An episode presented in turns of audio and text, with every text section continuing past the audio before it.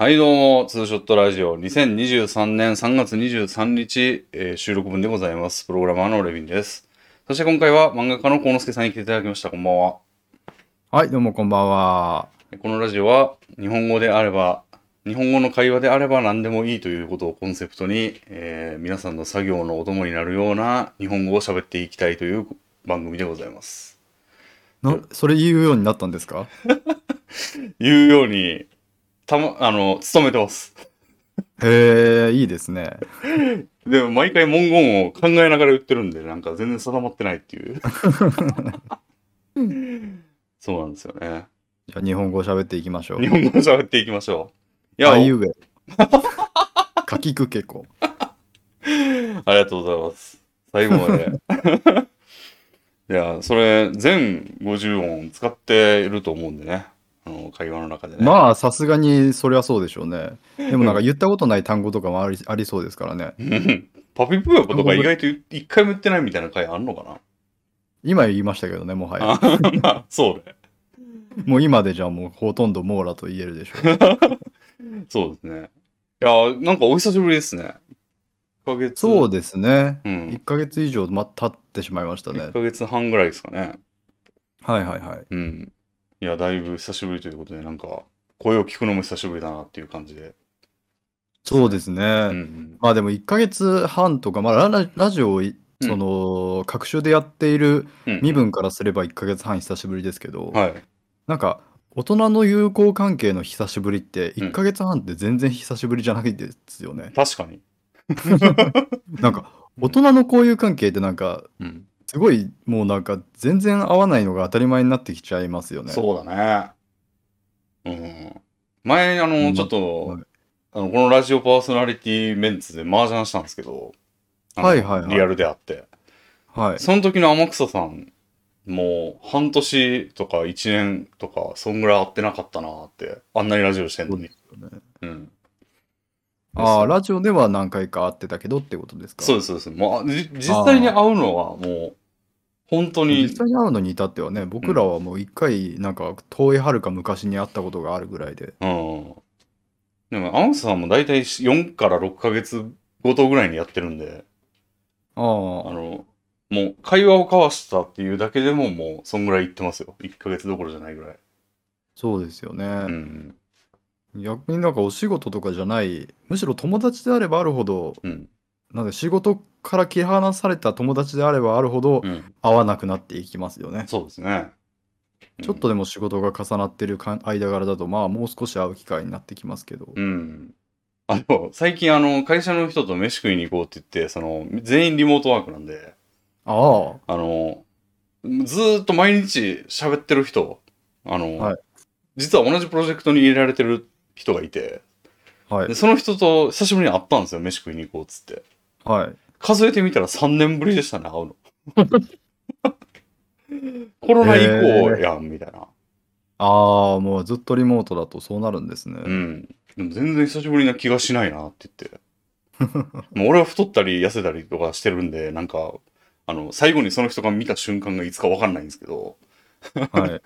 向こうが、なんか、あ、いや、太りましたねとか言ったら、あ、3年前のあの時は痩せてたんだな、みたいなことを逆に思い出すみたいな、確かにそういうことはありますね。なるんですけど、俺から見た向こうは全然変わってなかったですね、やっぱこの年になると。3年後とまあそうでしょうね。うん。やってましたね。いいやでも本当にうんそういう機会、うんその会ったりする機会が持てる間柄の人がうん。友達としてうんいるといいんですけど、幸之助さんと俺って最後に会ったの何年前だ？多分もう一は回だけ8は会ってね 6, 6年前ぐらいかな、うん。一回だけ会ったんだよね。そうですねうん。一度僕がゲームマーケットだったかなうんに出店する機会にうん東京に行った時に会った気がします、そうだね。その時。菅さんとかといましたねそうだね。アボカドさんと菅さんとそう篠田さんとレビンさんは一緒に行った瞬間あったかなほー。じゃあ、篠田もそれ以来よ、俺。あそうですねあと修林さんあ、ああ、そのあたりの人々とはいはいはい。ああ、なんか今、すごい箱を開けた感じ、自分の記憶の中。あ あ、思っても見ないもん入ってたみたいな。そうですよね。んもうだいぶ長らく、うん。まあ、別に当時から進行が続いているというよりはなんか、うんレビンさんとは割とつい最近ついこの2年ぐらいはいはい。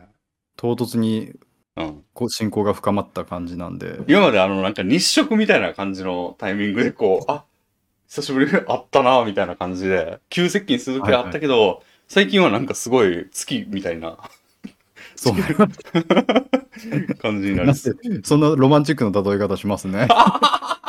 いいでしょ。そうですね。そんな感じになってますね。えーいや、最い近はやでもそういうボードゲームなり麻雀なりでうんうん。やっぱり顔を合わせてしかできない遊びとかもありますからうんうん。そういった機会に遊べる人がいるのはうんいいですね。うん。なかなか楽しい。いや僕もその月に一度友達と集まってボードゲームをするという会をうん。やってるんですけど、うん。それでもなんか1ヶ月に一度でもちょっと厳しいんですよねやっぱり。厳しいっていうのは？4人の友人であーうんそれをやってるんですけど、うん。やっぱり社会人、まあ、僕以外がまともな社会人なので、うん。その日付を合わせたりとか、うん。あと結婚していたり子供がいたりもするので、うん。あらまあ1ヶ月に一度を努力目標にしてますけど結構、あ今月は3人か今月は2人だからちょっと今日はやめとこうみたいなはいはいはい。そういうところがちょくちょく出てきたりしますね。ああ、なるほど。そうですね。まあ、最近はだいぶ暖かくなってきてはい、ましたね。今日、そうですね風。呂上がりなんですけど、大体ラジオの始まりって俺、あはい、の、今結構汗だくになってて、あれ？あーこんなに暑くなるんだ、風呂上がった後ってってなってます、今。確かにちょっとうん。最近、うんちょっと油断してると、うんその厚着しすぎて汗かいちゃったなみたいなことになりますね。うん、なりますよね。外出たりした時に、あの、あ早速、まあ厚手のジャンパーである必要なかったなみたいな。そうですね。でも俺、中間を持ってないんで、あの、あ 厚手のジャンパーか、な、あの、ジャージのみかしかないくて、あ、間がな、ないんで、今結構、あ、どっちだ、どっちだ、みたいな感じで、着てって、結局リュックの中にずっとジャンパー入れてるみたいな時多いですね。うーん。間が欲しいけど。いや、もう最近、自分、うちの壁に雲が張ってんのを見て、ああ、あ、もうそんな虫が現れた、みたいな。確かに、それも気にしていかないとですね。うん。もうこの時期、花粉とかどうですかポンセさんは？いや、僕、花粉がひどいので、あ全然その、ウォーキングの習慣が断ち切れてしまいましたね。あ、ああ、そうか。はい。なるほど。俺もね、今僕年の、はいなんか2月末ぐらいかな、めっちゃすごかったんですよね。花粉がいきなり。ああ、そうですね。今年はなんか割と例年に比べてうんすごいみたいなことが言われてましたね。なんで俺も花粉症じゃないと思いながら過ごしてきたんですけど、はい。今年のその始まりの時は目が痒くてくしゃみがめっちゃ出るみたいになって、ああ来たとなって、で もう早速花粉症の薬をあのかかりつけ医にもらってとかしましたね。あ、うん。うん、でも最初の、うん、数日だけそれがあったぐらいで、今なんか元に戻ったというか、ああ、そうなんですか。うん。そうでもなくなりましたね、今。いやもうピーク時にだけうん。レビンさんの限界量を超えるぐらいのレビンさんの抵抗力というかうん。アレルギー耐性があるんでしょうね。そうですね。うん。なんでまあ、薬いっぱいもらったけど、まあ飲んでないですね。まあ、もうちょっとしか。そういうの服用されてます？ああまあ市販の薬だけですね。うん。家から出なければうん、うん。なんともないので、ああ、そうなんだ。家の中では大丈夫ない。家の中では平気ですね。ああ、でも冒頭のそのやばかった時は俺家の中にずっといるのに、あれ？なんかめっちゃくちゃ見て風邪かなって思ったら、あ花粉症だってなって。えそれ一度も外に出てないのにですか？多分出てない。朝起きて家の中で過ごしてたらクシャンクシャンクシャンみたいな。それはひどいですね。うん。まあこの家がスカスカの問の、題とかもあるのかな うん。この家がスカスカの可能性はありますけど。そうなんじゃないですか。でも本当に花粉は一回出て入ってきてからも帰ってくると、うん。なんかやっぱり服とか髪とかについてうん。いるから6時間とか7時間とかうん。全然その子の影響が出たりするのでうんうんうん。だからもう一回も出ないようにしていれば大丈夫ですね僕の。それは可能なんですか？全然可能です。ネットスーパーとかで。ああ、まあでも3日に1回ぐらいですかね。買い出しをして。うん。その時やばいんじゃない？その時はもう諦めてます。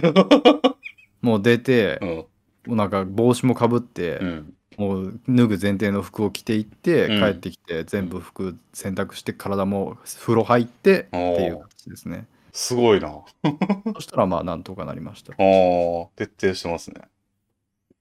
なるほど。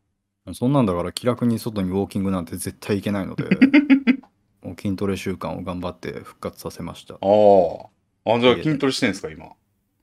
まあウォーキングの代わりにというかうん並行してやっていたような筋トレをちょっとだけうん。増やしてみたいな、うんうん。なるほど。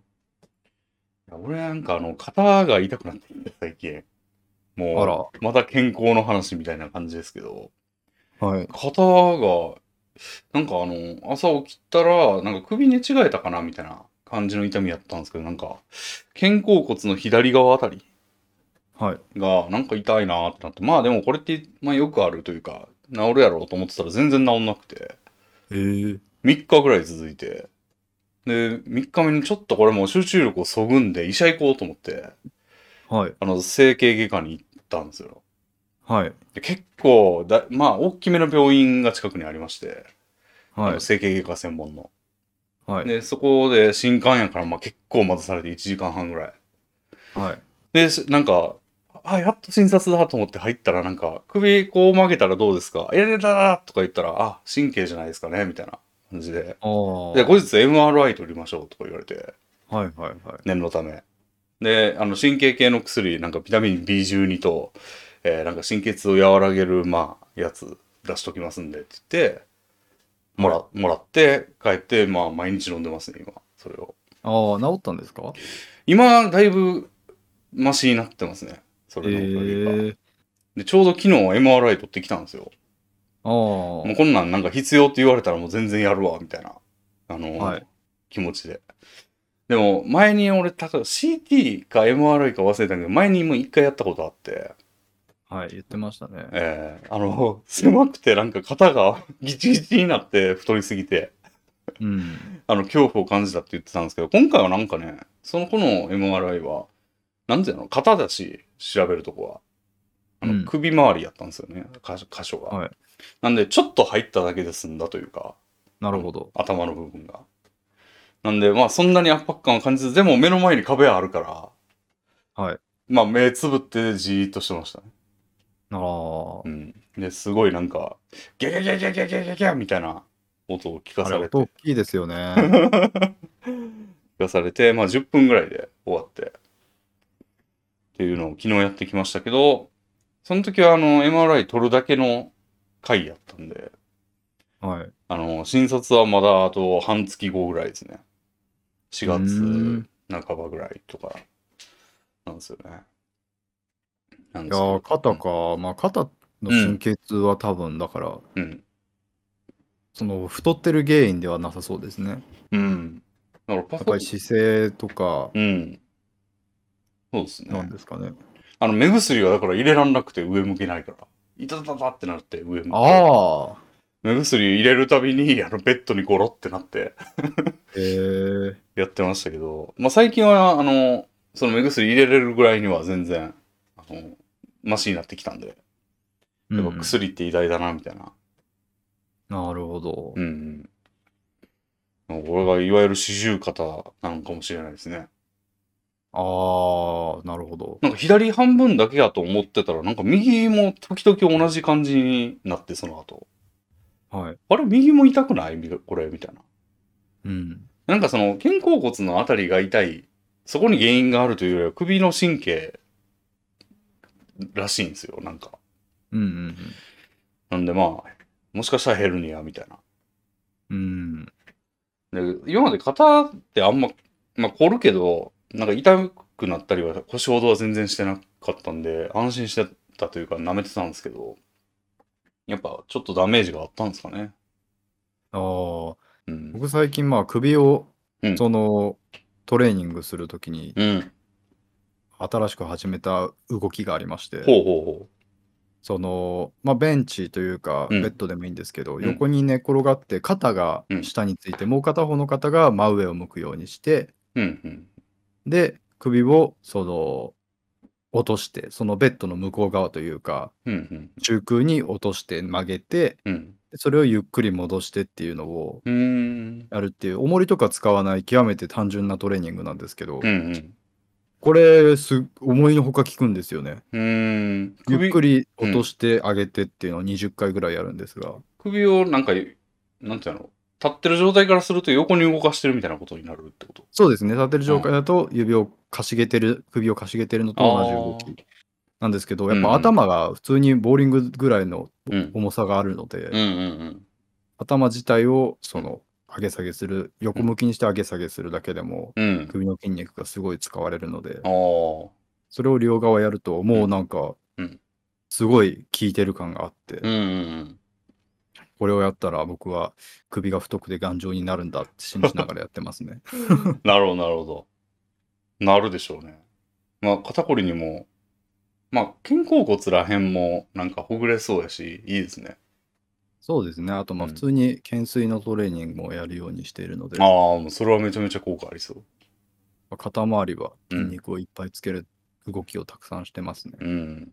俺も時々に気がついた時には、あの、ハンターハンターのフィンクスの念能力あるじゃないですか。あの、肩あぐるぐるぐる回せば回すほどパンチ力が強くなるみたいな。あ、はい。あれ時々やってますね、俺。まあ、そうですよね。柔軟大事ですよね。うんうんうん。タバコタイマー1時間にセットして、うん。1時間というか、だから、毎時間タイマーが鳴るように設定していて、うん。タイマー鳴るごとに立ち上がって体全身ゆ運動をするっていう。全身の腱を伸ばすということを1時間ごとにやるようにしてますね。すごい。1時間ごとはすごいな。もうあの携帯の充電器を立たないとたどり着けない場所に設定するようにしておいて、うん。そこで携帯が1時間ごとにもう止めないとなり続ける設定になってるんですよああ、ああ、だからもうなったら止めるために立ち上がって。うん。立ったついでに運動をしてっていうなるほど。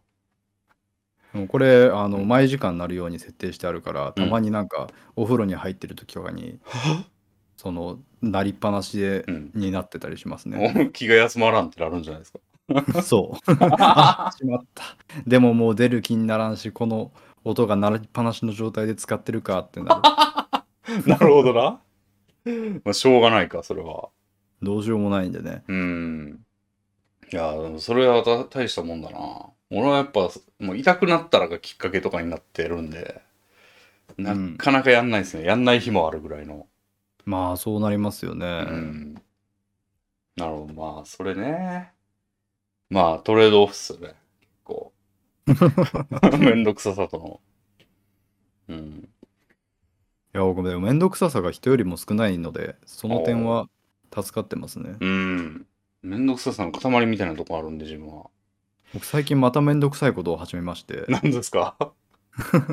あのスキンケアを始めたんですおよ。おへえ。面倒くさくて仕方がないんですけど。パックみたいなこと？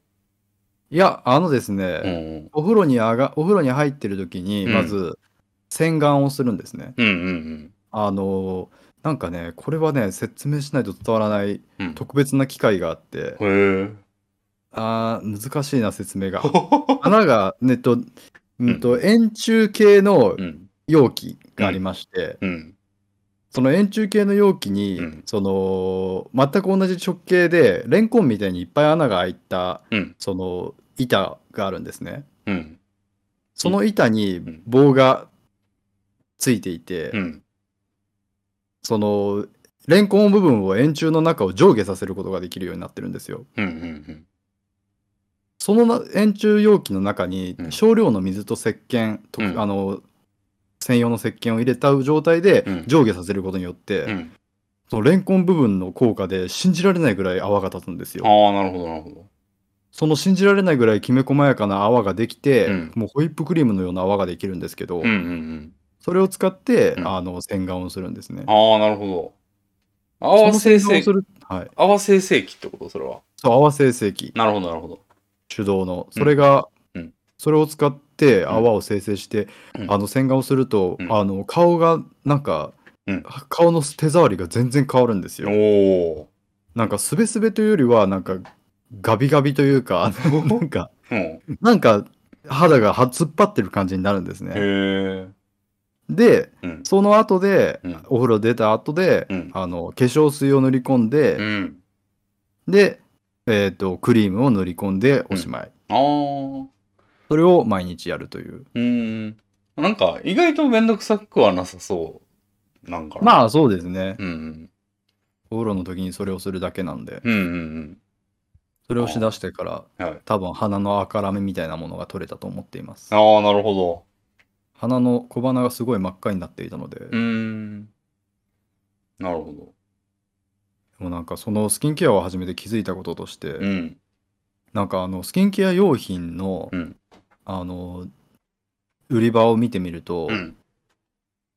男女の差がすごいんですよ、その空気の 空気ですか？なんかね男向けのスキンケア用品の棚って、うん。なんか医薬品感がすごいんですよねうーん。なんかもう病そのまあ病気用じゃないですけど、うんなんかそのダサいんですよ。ダサいというかなんかそういうデザイン性とかうん雰囲気性に全然振ってなくて。なんか効能がわっとででかく書いてあったりあこれこれをするだけ楽みたいな、うんその他のやつよりも時短みたいな、あ。うんうんうんそういうことが書いてあるのに対して女性用のやつコーナーとかは、うん。うん。なんかもうポエムなんですよね なるほど。化粧化粧品一つ一つに物語があるんですよねなるほど、なるほど。ほうほう。なんかもうなんか書いてある一つ一つの言葉が意味不明なんですよね、おうおうおこれなんか今ちょっと見つけてきた文面ですけど、はい。女性用のやつは角層の隅々まで潤いを巡らせきめふっくらの柔肌にって書いてあるんですけど。角層がまず分かんないじゃないですか、うん。できめふっくらって何？って思うじゃないですか わかんないね。だからそもそも潤いを巡らせるってどういう状態みたいなこともありますしそうだね。なんかもう意味わかんないことしか書いてないんですよね、はいはいはそれに対して男性のやつはもうなんか化粧なんかやっぱり文化がないから男性には、うんうん。まずびその必要性を説いてたりするんですよ、うん。そのできる男の新習慣みたいなああ。そういう新しいうん男はこうであるべきみたいなそういう感覚なんかそっちの方がポエムに聞こえるけどな。ああそうですか、できる男はみたいな方が。まあ、ポエムというよりはなんかうん。そのポエム詩とその、うん。自己啓発の違いみたいなうん。ああ、なるほどなるほど。そういう違いがありますよね、うーん。でまああとは機能機能面オールオールインワンって二言目にはオールインワンっつってますねああ。まあ、これめ一本でめんどくささへのケアというか。そうそうそうそう なるほど。やっぱ女性の方はもうなんか違うんですよね、ああ、そこほんまに男女の差が現れてますね。そうですね。やっぱり今のところ求めるものの違いが全然ありますから、うーん。え、コウスケさんはどっちのを使うんですか？あ僕はそのうん。オールインワン系ですね結局。うんうん。だって女性の場合はまず、うん。その僕化粧水とうん。美容液とうん。うん。乳液とうん。クリームがあるんですよ しかもそれをつけるためにコットンを使わないといけないとかいう決まりがあったりしてあの、ぬ塗るための素材としてってこと？そうそうそうそうほそれとは別にパックもあるしう。うん。なんかククレイはい。クレイみたいのがあるんですよ粘土みたいな？粘土みたいなのもあったりしておその辺がーもうなんか文化的にはまださすがにうんたどり着けないなと思って、あ、なるほど。ガチルならそっちなんですかね。まあそうでしょううね、ん。なるほど。まあ、そこまででオはない。はい、うんそこまでではないです、うん。まあでもやってるだけでだいぶ違うやろうな。男でも。だといいですけどね、うん。やっぱり美しくなろうと思って、なるほど。余念がないですね。ももうなんか美しくなるぐらいしかすることがないんですよね すごいこと言ってる。私はもうあとは美しくなるだけみたいな。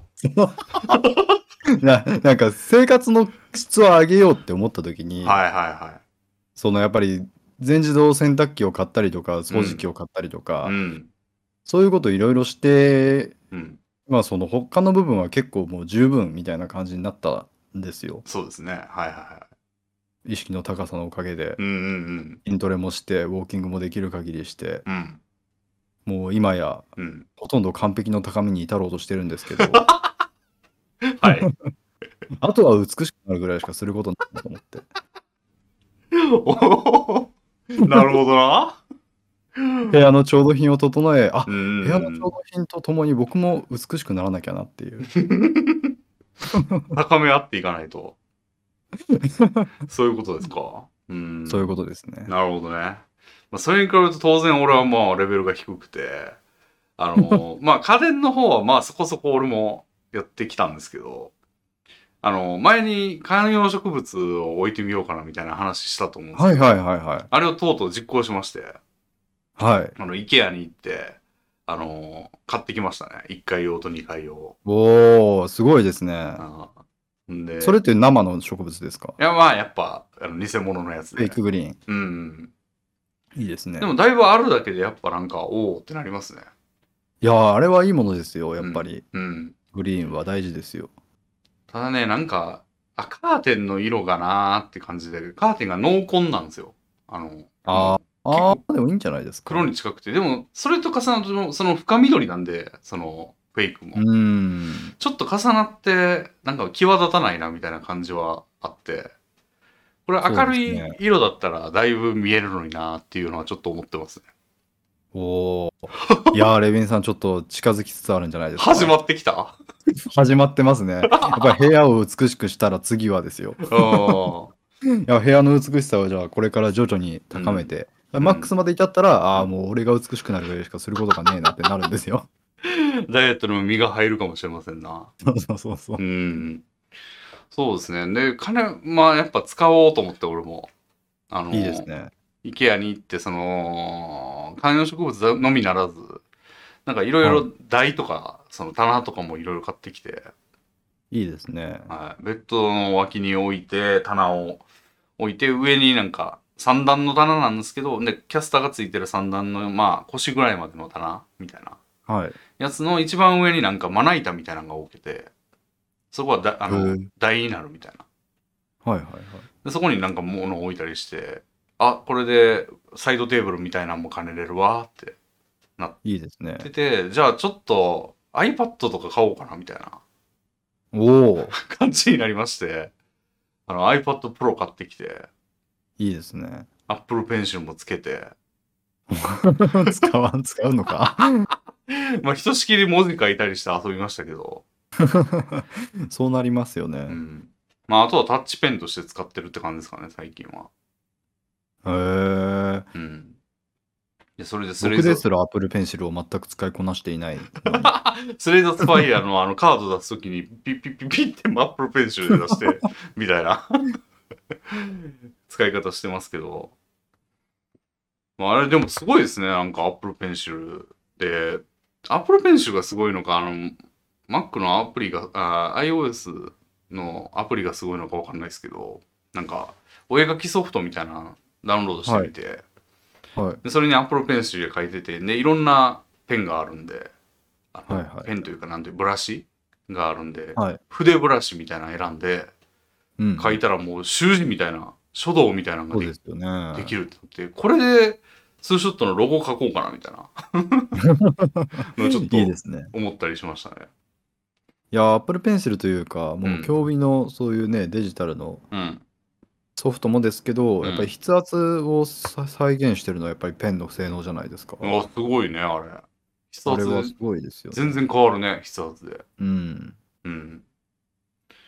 いや、すごいなと思いながら、まあ、主には、あの、なんか、プレステ5買ったんで、はい。あの、プレステ5のリモートプレイを映すのに使えるんですよ、iPad とか。うんうんうん。家の中にあるプレステ5の画面を映します、みたいな。はい。それに使おうと思って、たのが、まあ、第一義というか、買おうと思った。うーん。まあ、その用途では最近あんま使ってないんですけど、まあ、まあちょっとしたブラウジングとかにいいですね。僕はあれですね、そのソファーにうん。その深く腰掛けた状態で、うん。あの前にも言ったかなその病院の机みたいな感じでうん。前後できるような。キャスターがついてる、うんそのコの字型というかうん。うん。の机がを持っていまして、うん。それをだから深く腰掛けた状態もうほ完全にリクライニングさせた状態で、うん。それを布団をかぶるようにその机をガーッと胸の上に持ってきてほうほうほその状態で、うんまあ絵は描けないですけどタイピング作業をするとき非常に腰背中が楽なのでう。へえ。それをそれに iPad は非常に役立ってますねああ、なるほどね。iPad にそのキーボードつけてうんうんうん。ああ。ベッドを挟む感じというか、にこの字型そうになってる。ベッドにまたがる状態はいはいはいはの机があるので家にい。なるほど。まあベッドではなく、うん今使ってるのはそのリクライニングソファーなんですけど、うんうん一人掛けの、うん。うん。まあ、そういう使い方もできてるんでまあああ。結構活用できてますね俺もその環境欲しいんだけど、いろいろ試してみたんですけど、なんか、そのこの字のやつがまず俺ベッドやったら、あの、クイーンサイズベッドめっち。ゃ幅ありますよねそう、クイーンサイズなんで多分無理で。あの、まあ探せばありそうですけどね結構横幅調節できますよ、あでも片側がもう壁に接しちゃってるんで、ああなるほどまあ場所的にもちょっとそういう置き方しかできないかなって感じで、だったんですけど、まあ、一人掛けのやつを別途用意するっていうのはありかもしれない。ゼロストレスチェアっていう うん。そのドイツかどっかのメーカーが出してる、うん。そのリクライニングといってもなんかレバーでガッチャンってやるんじゃなくて、うん。その適度に体重をかけることによってスーッとリクライニングしていくもう感じのがあるんですよ。あ、なんか前言うおっしゃってましたっけ、ラジオでも。そう、それ僕それのうん40万円ぐらいするやつを買ったんですよ。ああ。なるほど。うん。それが今、火を吹いてますね、本当に。あ役立って、役立って仕方がない状態にあります。あ。なるほど。ずっと椅子に腰掛けてるともうケツがおしまいになるので、うんうんそのさっき言った1時間ごとのタイマうん。ー、1時間タイマーが鳴ったらそっちで1時間うん。打ち込みの作業をしてあっていうようなループをしてます。なるほど。いやー、だいぶ配慮してますね、体に。そうですね。素晴らしいな。見本だわ。あ、もうレビンさんのおかげかもしれません。えー、なんでなんで？あ、俺がやばいことになってるから。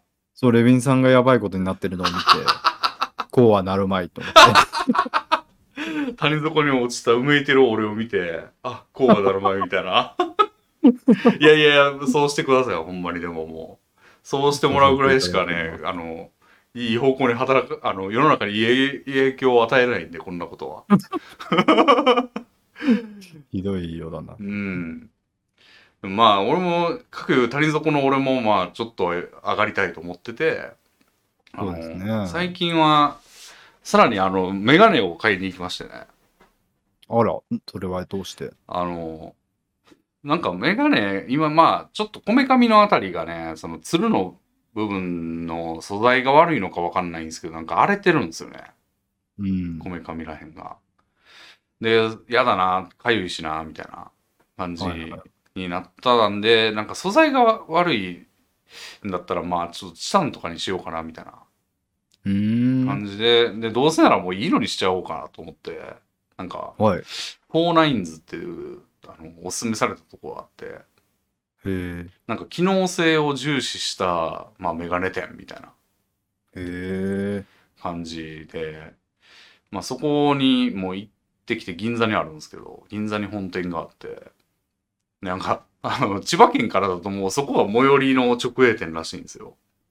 うんうん。なんでしょうがなく、まあそこまで遠征して、で、なんか、と床屋、美容師みたいな、その、椅子に腰掛けて、なんか後ろからこうメガネをクッククックこう、なんていうんだろうな、髪切られてるみたいな感じで、うんうん。微調整めっちゃして、するんですよ。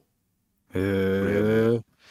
で、なんか、じゃあこれで、えーっと、レンズの方とかを合わせたら2週間後にできるんで、また2週間後に来てくださいみたいなうんうんうん。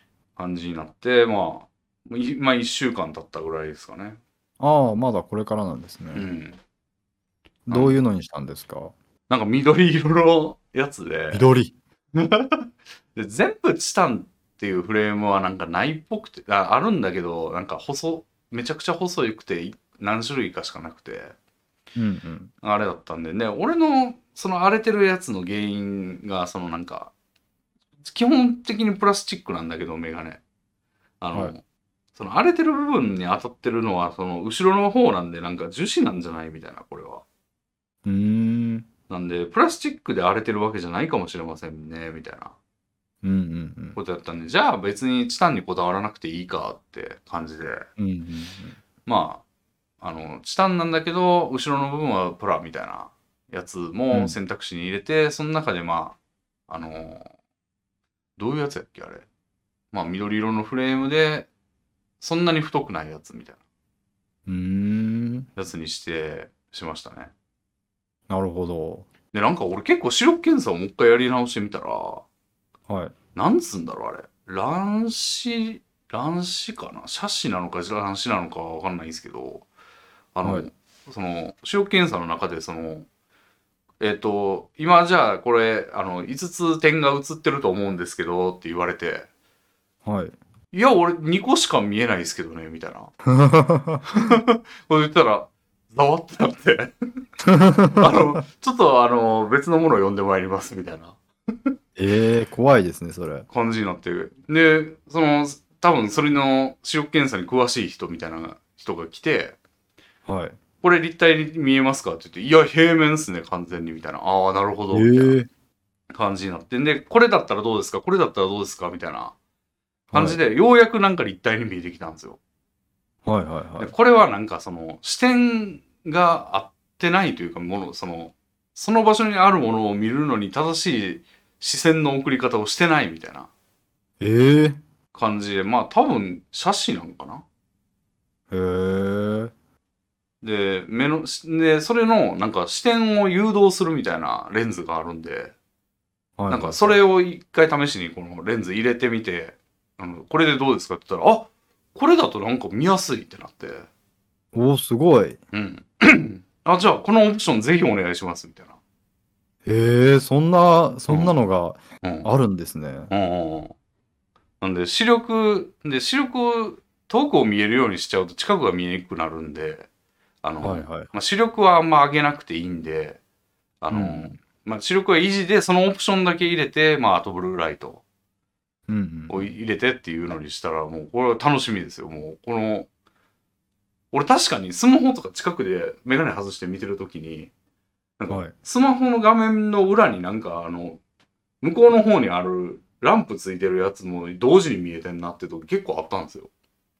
うーん。だから左利き目で近くの画面見てるんだけど、もう片方の目が、その、全然違うとこを見てて、うんうんうん。それが重なって見えて、スマホの画面の裏になんか、同時にライト見えてんなみたいな時があったんですよ、結構。なるほど。それもメガネかけてたら、一応強制されるみたいな感じになるっぽいんですよね。へえ。いいじゃないですか。もう世界が変わる可能性ありますね。ありますよね。輝世界が輝きを、あ、うんあの頃から俺は光を失っていたんだなっていうことに気づくかもしれませんね。そうだよな。うん。なんで、結構楽しみにしてますね、それは。へえ。うん。そうそうそう。なんで、まあ、結構メンテをなんかよくしに来ないといけませんみたいなこと言うんですけど、まあそれも、まあ、本当は1ヶ月に1回来てほしいんですけど、ちょっと千葉にお住まいということで、そんなに頻繁に来れないかもしれない。3ヶ月に1回は来てくださいみたいな。まあ無理がありますよね。うん。メガネの点検のために3ヶ月に1回出かける？うん。でも目って結構、なんか大事だなっていう、まあそりゃそうなんですけど。まあまあまあ、うんまあが、まあそうですね。病院とかだったら、うんまあ分からなくはないですけど、うん。メガネ屋さんか、みたいな感じちょっとしますけどうね。ん。でもなんか目の点検はしたいですね。メガネはともかくとして。怖いですよね。なんか。うん。この間映画見たんですけど、はいその時に、うんそのまあえ映画自体じゃなくて内容物語についてなんですが、うん。あの主人公が、うんその唐突に自動車いつものように自動車を運転していたら事故に遭うんですよ。うん。事故に遭って原因なんだろうってなった時に、うん。病院行ったら「あのあなた右目見えてないですよ」って言われてへ見えてないというかまあ、うんほとんどその運転中とかに動体的な感覚を取り入れるために右目が右目が機能していなくて運転時にうん実は右側から来ていた脅威に気づいてなかったっていうことがあ。うん。判明したりすることがあって、うん。それはだから片方の目の機能を自動的に補うから気うんうんうんづきづらいみたいなことがあって、うんうんまあ緑内障的なよくある病気で放っておくと完全に失明して、その時になってようやくき事態に気づくみたいなことが多い病気うん。うんうんうんでまあその点眼治療なんかによって進行を収めることしかできませんみたいなことが映画の中で説明されていて、うん。うん。あるなと思っていやー、緑内障はほんま、40代ぐらいに多いらしいんで、もう俺はそろそろゾーン入ってくるですよねとこですし、うん。そうそいやだう。からもうレビンさんのさっきのその立体的に見えてないですよがもう今聞いてへーってなっちゃいましたこれまたちょっとあの、こうはなる前の一材に、一材料にしていただいて。させていただきます うん。まあでも、結構、そこで俺も分かったというか、なんで、あの、良かったですけど。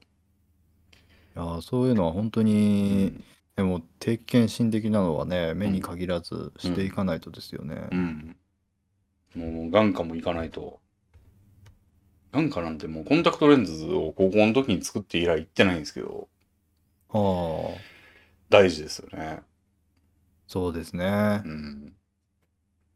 なんでね、逆にコンタクトレンズをする習慣があったりすると、うなんか定期検診は強制的に受けさせられるらしいのであ。むしろそっちの方が安全だったりするのかもしれないですね、うん。歯医者とかってだってまあ、1ヶ月に1回検診に来る感じになりません？なりません？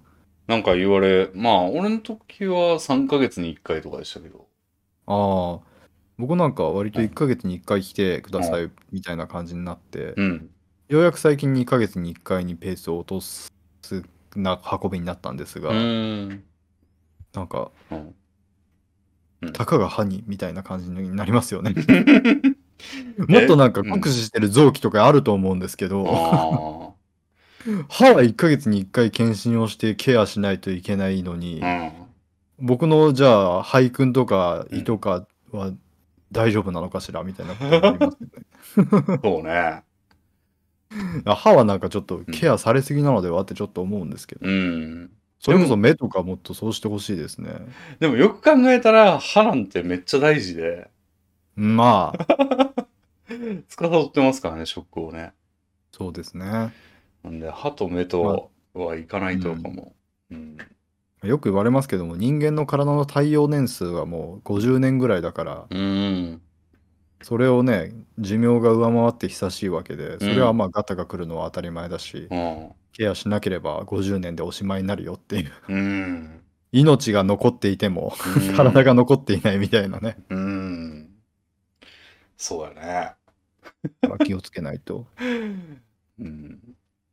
でも今もうほんま薬がいっぱいになってきて、あもともとその血圧とコレステロールと尿酸は飲んでるんですけど、それ1日1回やったんで、もう机の上の決まった場所にバーンって置いといて、まとめて。で、あ。はいはいはい。あの、朝になったら1個ずつ開けて飲むでよかったんですけど、はい。今なんかその、整形外科も行って、そのビタミンとか神経痛がとかいうのが、それ、ビタミンの方は1日3回なんですよ。ああ、大変だ。で、神経痛の方は1日2回で朝晩なんですよ。もう、わけわからなくなってきたんで、あの、お薬カレンダーみたいなのを買って、あららら。あの、1週間分7、7マス縦にあって、で、あ朝ね。朝昼夕みたいな横マスが3マスあるはいとはいはい。やつにポケットがついてて全部。うんうんうんうん。そこに薬入れといて、なんか飲んだかどうかのチェック券1回分入れとくみたいないいですね。やつを買って、そこにこうちょきちょきハサミで切って 入れてますよ、今。いやーうん、生活の質がどんどん上がってますね。でもなでもなんかその薬のカレンダー見て薬いっぱい入ってるの見たら、あ、終わりの始まりだなって思いましたけど、ちょっと。まあまあ、でもそんなもんですよ、多う分。ん。同年代で。うん。何かしら抱えていくもんだと言われてますから。うん。でもやっぱそのお薬カレンダーの対象年齢がおそらくおじいおばあで、あの、そのポケットが単にある、その裏にちょっとイラストとか書いてあるんですよ。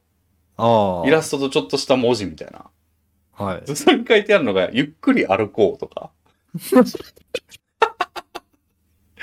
そういうなんか、おじいおばあ向けだなっていう言葉が書いてあって、あらららら。あ、俺も仲間入りです、みたいな。ちょっと早くに仲間入りしましたね。そうそうそうまだ40にもなっていないのに。そうそう。いやー、ちょっとね、あ、こうやってちょっと人は道を進んでいくんだって思いましたね。うん。いやー、そうですね。いやうー、ん。そう、この1ヶ月ちょいの間に、俺も結構いろいろありましてね。はい。他にも、あの、トピックとしては、あの、映画見たのと、はい。あとゲーム作ってるっていうのがあるんですよね、今。映画はいかがでしたか？そうですね何か？。俺も、あ、久しぶりにこのこうちゃんに映画の見たんですよっていう話ができるな。あの、ウィニーを見に行きまして、ああ、なるほど。あの、ウィニーっていう、まあタイトルの映画で、でこれ、はいはいあの、実際にあった昔の、まあ、パソコンのソフトウェアの名前なんですけど、うん。あの、まあ結構、おじ、おじでやったら知ってる名前やと思うんですけど、うん、あの、東大助手の方が作ったフリーソフトで、まあファイル交換みたいなのによく使われてて、うん、あの、ピアツーピアっていう、その、パソコン同士でサーバーを必要としない通信をするっていうシステムが画期的みたいな、あと匿名性も画期的みたいなうん。ツールで結構社会問題になってたんですけど、それで違法だのやり取りがされててみたいな。はいはいはい。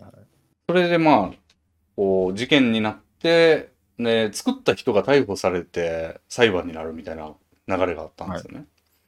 でも結局最終的にこう最高裁で無罪になって、うんで、その数年後ぐらいにも亡くなっちゃうんですけど、その作った方がね、金子勇さんって方が。まあその一連をこうドキュメンタリー風にこう映画にしたみたいな作品だったんですけど、まあそれちょっと興味あったというか、あの、そまあソフトウェアの話ですし、あの、うんうん見に行ったんですよね。なかなか面白かったですね。うん。あ、本当ですか。うん。なんかそういう映画って、なんか、勝手な想像ですけど、はいその、うん専門的な内容をさておき、うんちょっと戦場的な、うんそのドキュメンタリー性が強く出てしまって専門家からすると、うん。ちょっと足りてないように思えてしまいがちなああ。うんうんイメージがありますけど、うんうんその辺はちゃんとしてたんですね。あ、プログラマー的にちょっと言わせてもらうと、そうそうそう。はい。え、でも結構良かったですよ。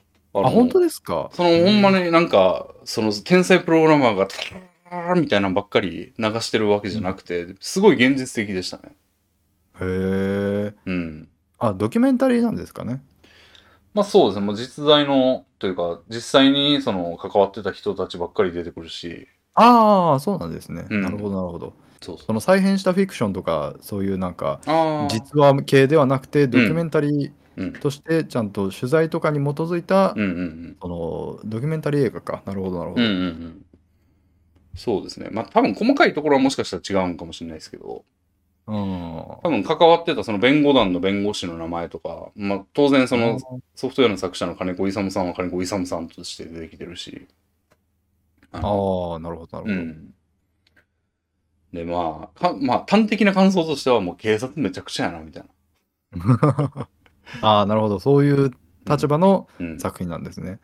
あの、まあ、もともと史実でもそうなんですけど、あの、はいはいはい。その普通まず大前提としてそのソフトを作った人が逮捕されるっていうのはおかしな話で、なるほど、なるほど。まあよく言われる例えだと、その殺人犯がナイフでぐさーって人刺したとはいはいい。う時にそのナイフの作者まで逮捕されるのかみたいな。そうですね。そのナイフをうん殺人専用に作ったのではないかといううん。段階の疑いですよね。うん。まあ仮にそうだったとしても、じゃあ原爆作ったやつってつ罪があるのかとか、そのあー使ったやつに罪があるわけであって。まあ、使われることを、うんそのどの程度想定していたのか、どの程度悪意を持って、どの程度密室の恋があったのかとか、そういった部分分が争点になるんでしょうね。まあ、てか、そう、と、それさえもと問えないはずなんですよ。だから海外でナップスターっていうのがもともとそのウィニーよりはるか前にあって。それは音楽を交換するみたいなソフトなんですけど、そはいはいの作者は全然逮捕とかされてないんですよ。アメリカなんですけど。なるほど、なるほど。なんで、その行為を、その違法なやり取りをしたとかっていう行為者が逮捕されるのは当然なんですけど、うん。それを作っ、なんかツールを用意したとか、じゃあインターネット回線用意したやつはみたいな話になってくる実と思う。際裁判でね、無罪になったわけですしね。うん。その、だから、うん高裁まで争うのは自体が、うん。まあ、無罪になった以上は、うん。その疑ってた段階をうん。顧みないといけませんよね。うん。で、まあ、その、でだいまあ、司祭第一審は有罪なんですよ。あの、うん史実でも。でそこまでなんですよね、大体、あの、映画の内容。あの、ああ、なるほど。それがあって、もう、あと、なんか、何年後みたいな感じで、まあ、最終的に無罪になったけど、みたいな感感じの展開なんですけど、まあ、で、これも、まあ、史実でも言われてるんですけど、なんかその、なんでそんなことしたのか、じゃあ、その無理筋っぽい作者の逮捕みたいな。ことを、はい。はいなんでやったのかっていうと、その警察情報が漏洩したりしたんですよ、そのウィニーを使って。そのの警察官が、あの、組織内でウィニーが入ったパソコンを使い、で、ウイルスに感染し、それで。うんうんで、それによって、パあの、極秘情報みたいな、その警察内の資料とかが流出したみたいな、ああ、じゃあもう支援ですね。うん、ことがあって、で、それでそうしたんじゃないかみたいな説があるんですよ。えうん。え ひどい説だけど、それだったらもうひどい話ですね、本当に。うん。でもだって、無理筋の、その、逮捕する必、なんか、動機がないというかね、その無理筋やのに無理。まあでも社会問題化してたんだったら、その点を、なんか責任を誰かが問わないといけないっていう発想うん。自体はあると思いますけど、うんまあそれ以上にやっぱ警察自体も被害に遭って、うん。メンツみたいな、うん。そういう部分もあったのかもしれないですね。うん。で結構なんか、無理やり書かせたりとかしてるんですよ、その調書。いやー、これの最近あれですね、あうんの死刑の、うん。あの、えーっと、袴田容疑者の話知ってます？ああ、駒田事件の。そう。あれとかも最近うん。覆って、うん。もう死刑囚としてずっと90歳、98歳とかでした、今。そんな言ってたっけ、92歳で、確か奥さんが95歳かな。あーあ姉姉さんが95歳で、うん。もうなんか、そういう非関係者とかも全員亡くなっていて、うん。そんな中で、うん。あれはむしろだから関係者が亡くなってるから、うん。蒸し返すことができた、許されたみたいなところもあるんでしょうね。うん。だからそういう部分もあったりして、昔の警察関係は昔と言えるほど昔でもなかったりしますけど、むちゃくちゃですよね。うん。いや、もうね、警察の、なんていうの、その、むちゃくちゃやってんな、みたいな、その、うん無理やり書かしたりとかって、なんか、他の話でもよく聞くというか、事事実として、そうですね。なんか、聞くんで、なんか、ほんまにやってんだろうなって感じなんですよね。その、映画の中で書かれてることも。そうでしょうね。うん。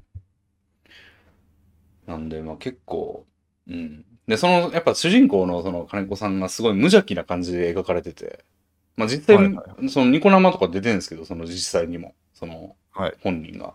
まあやっぱその無邪気な喋りをよくしてるんですよ。その、はいはい。こういうの思いついてまして、みたいなとかを、はいなんかその真剣な場で言っちゃうみたいな。はい。こんなアイデア、あ、アイデアがある、書き留めなきゃ、みたいな感じで、カタカタカタとか裁判中にやり出すみたいな。ああ。シーンとかもあったりして、まあ、もう本当に、まあ、構図としてはだからもう純粋な技術者で、なんかそこに山があったから登ったんだみたいな、そういう技術の可能性があったから作っただけなんだみたいな感じの人をこうおとお押し込めようとするというか、その罪に。っていはいうはい構図なんですけども、ずっと。はい。まあでもそういう面はあるやろうなっていうのはすごい感じるのは事実とてあの史実と照らし合わせても感じるなっていう感じの内容でしたね。えうん。あの、エンディング、スタッフロールの時にあの、横に実写の絵、実写っていうかその、リアルの画像がで、映像が出てきたりして、ああ、はいはいはい。あの、実際にその、インタビューとか記者会見の様子とかはい。があって、見応えありましたね、エンディングも。そうですね。確かにそういう映画ってエンディングで実際の映像を使いがちですね。うん。結構なんかじ実話に基づいたフィクションの映画とかで、うん最後に実話の方の映像とか出てきたりするとグッときますようね。ん。そうなんですよ。結構似てんなって。あの、役作りすごいな、みたいなの思いましたね。そうですね。僕もなんか最近、うん。あの音楽関係のフレディ・マーキュリーの映画あったじゃないですか。ほうほうほえっ、と、ボヘミアン・ラプソディ。う。うんうんあれとか、あとエルトン・ジョンうん。うん。みたいな、そういう、うん。あと、なんだったっけ、えっ、と、This is It、うん。マイケル・ジャクソンの。まあ、マイケル・ジャクソンの This is It はまたそれらの中でもちょっと違うんですけど、うん。そういう史実の音楽家うのん生涯みたいなの、生涯だったり、そういったえドキュメンタリー映画うん。みたいなものを見る機会が結構あって、はいはいはそういうのでもそういう演出されてたりしますね。い。うんうん本編では全然違う役者さんが演じてるけど、うん。うん。エンディングでは実際の映像が使われていて、うんああのシーンこの部分をうんその役者を使って再現した部分だったんだ、みたいなうんうんうん。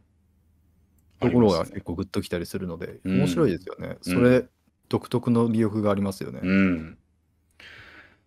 まあ、そうですね。でも、なんか見た時のこのなんか感情の動き的なことで言うと、はいなんかやっぱじわーっとくる感じやから、その、はいあ、なるほどなーみたいなはいはい感じやから、なんていうのな、知らない話見てるのとはまた全然違いますよね。うんうんうん。知らない話だったらやっぱ驚きとか意外みたいなところでグッとくるけど、違うんで、まあ、なんやろな、どっちかというとやっぱ俺驚いたりしたいんで、なんか、はいちょっとやっぱ、最高評価だみたいな感じにはなんないなっていう感じはあります。まあ、なんか物語映画とはまた違ったうん。ものですよね、ドキュメンタリー映画って。うん。なんでまあ、こんなことが実際にあったんだっていうん込みですからね、そうですね面白さは。うん。どっちかというと驚きの方が俺は好きなタッチかもしれんなって思いました。まあ、純粋な物語自体をっていうことですよね。うんうんうん。でまあ点数とかつけるんだとしたら70ぐらいかなって感じですね。ああ、うんちょっとなんか比べがたいですよね、普通そうですねの物語作品とは。うんうんうん。そうですね。うん。僕は最近あの、はい。ドライブ・マイ・カーっていううん。映画を見始めたんですけど、ほうほうほう。ちょっと途中で見るのやめちゃうぐらい合わなかった、つまんなかったですね。まあ、いっぱい見てるとそういうのはありますわな。いや、僕、映画割とうん。途中で見るのやめることありますねう。ーん。なんかうん途中で、なんか僕もう本当にこれは冷たいんだろうな、その映画に対する感情が。まあまあまあ。いいんじゃないですか。その、美味しくない料理途中で食べるのやめるぐらいのことでしょそう、まあそうですねう。。うん。うん。あと、うんあれですね、映画じゃないですけど、うん。あれ、あのーゲーム散歩を最近見見見見見てます、よく。ゲーム散歩？ゲーム散歩っていううん YouTube の動画ですね。はいはいはい。あのーなんかそれゲームの専門家ではなくて、うんゲームで扱われてる題材の専門家、だけど別に監修とかそういうことをしているわけではないほう。あーちょっと説明を具体的にするならデトロイトってあるじゃないですかゲームの、うん。あれを、うんその精神分析プロの精神分析がうん。横でうん見ながらうん。プレイするみああたいな、ー。そういうなんかうん。単純なゲーム実況動画ではなくて、うん。そのちゃんとしたライターの方が、うん。あのこのシーンをうん。プロの目でちょっと見てほしいんですよみたいな感じでうん。途中途中、うんそのシーンセーブデータを起動して、うん。でそのこの辺この辺りのうん。キャラクターの感情を読み取ってどの選択肢がいい方向に向かうかちょっと分析してみませんかみたいな。そういうやつやったりとかなるほど、なるほど。それは精神科医の回ではそうだったんですけど、うんあとはあのギリシャ神話の研究家の人が横に見てる間で、うんあのハデスってゲームあるじゃないですうん。か、はいはいはあれゼウスとかアテナとか出てきますけど、い。うん。それ出てくるたびに、うんゼウスってじあのぎ神話上ではどういうキャラクターだったんですか？みたいなるほどこうインタビュー形式になったりとかああ、面白そうですね。そういう動画を見てるんですけどあれめっちゃ面白いんですよ。なるほそれでですね、あの、これ、まあ今言ったような面白い動画なんですけど、ちょっと僕それ知ったのが炎上きっかけでして、ほこのチャンネルが炎上したんですよう。。ほこれ、でも本当にしょうもない話なんですけど、うんそのチャンネル、あのーゲーム散歩チャンネルみたいな、ゲーム散歩チャンネルみたいなのがもともとあった中で、う。うん。その企画をライブドアが買い取ったんですね。うんうんで、ライブドアニュースのチャンネル上で、うん。うん。そのライブドア協力の上でうん。ゲーム散歩をやるよっていうほ形に切り替わったんですよ、ある時を境に。で、だからチャンネル名はゲーム散歩チャンネル by ライブドアみたいな感じだったんですよ。はいはいはい。それが、うんごく最近、うんそのチャンネル名がライブドアニュースになったんですよ。なるほど。で、突然、うんあの、ホリエモンが一人語りする動画が投稿され始めたんですよ。あー、み、なんか知ってるな、それ。これちょっと言う話題になったんですよね。うんうんうん。で、もともとゲーム散歩チャンネルとしてフォローしてたのになんか突然、ホリエモンがめっちゃ出てくるようになったんですけど、みたいあな。ーそんで、そのゲーム散歩をもともとやっていたスタッフは2人とも退社し,、ますみたいな声明が出ていて、ああれみたいな。ー。うん。退社する2人のその声明もなんか、あゲーム散歩がこういう形になるって全然思ってなかったんですけど、これからもライブドアチャンネルをよろしくお願いしますみたいなことを書いていて、明らかに何かあったなみたいな。なるほど。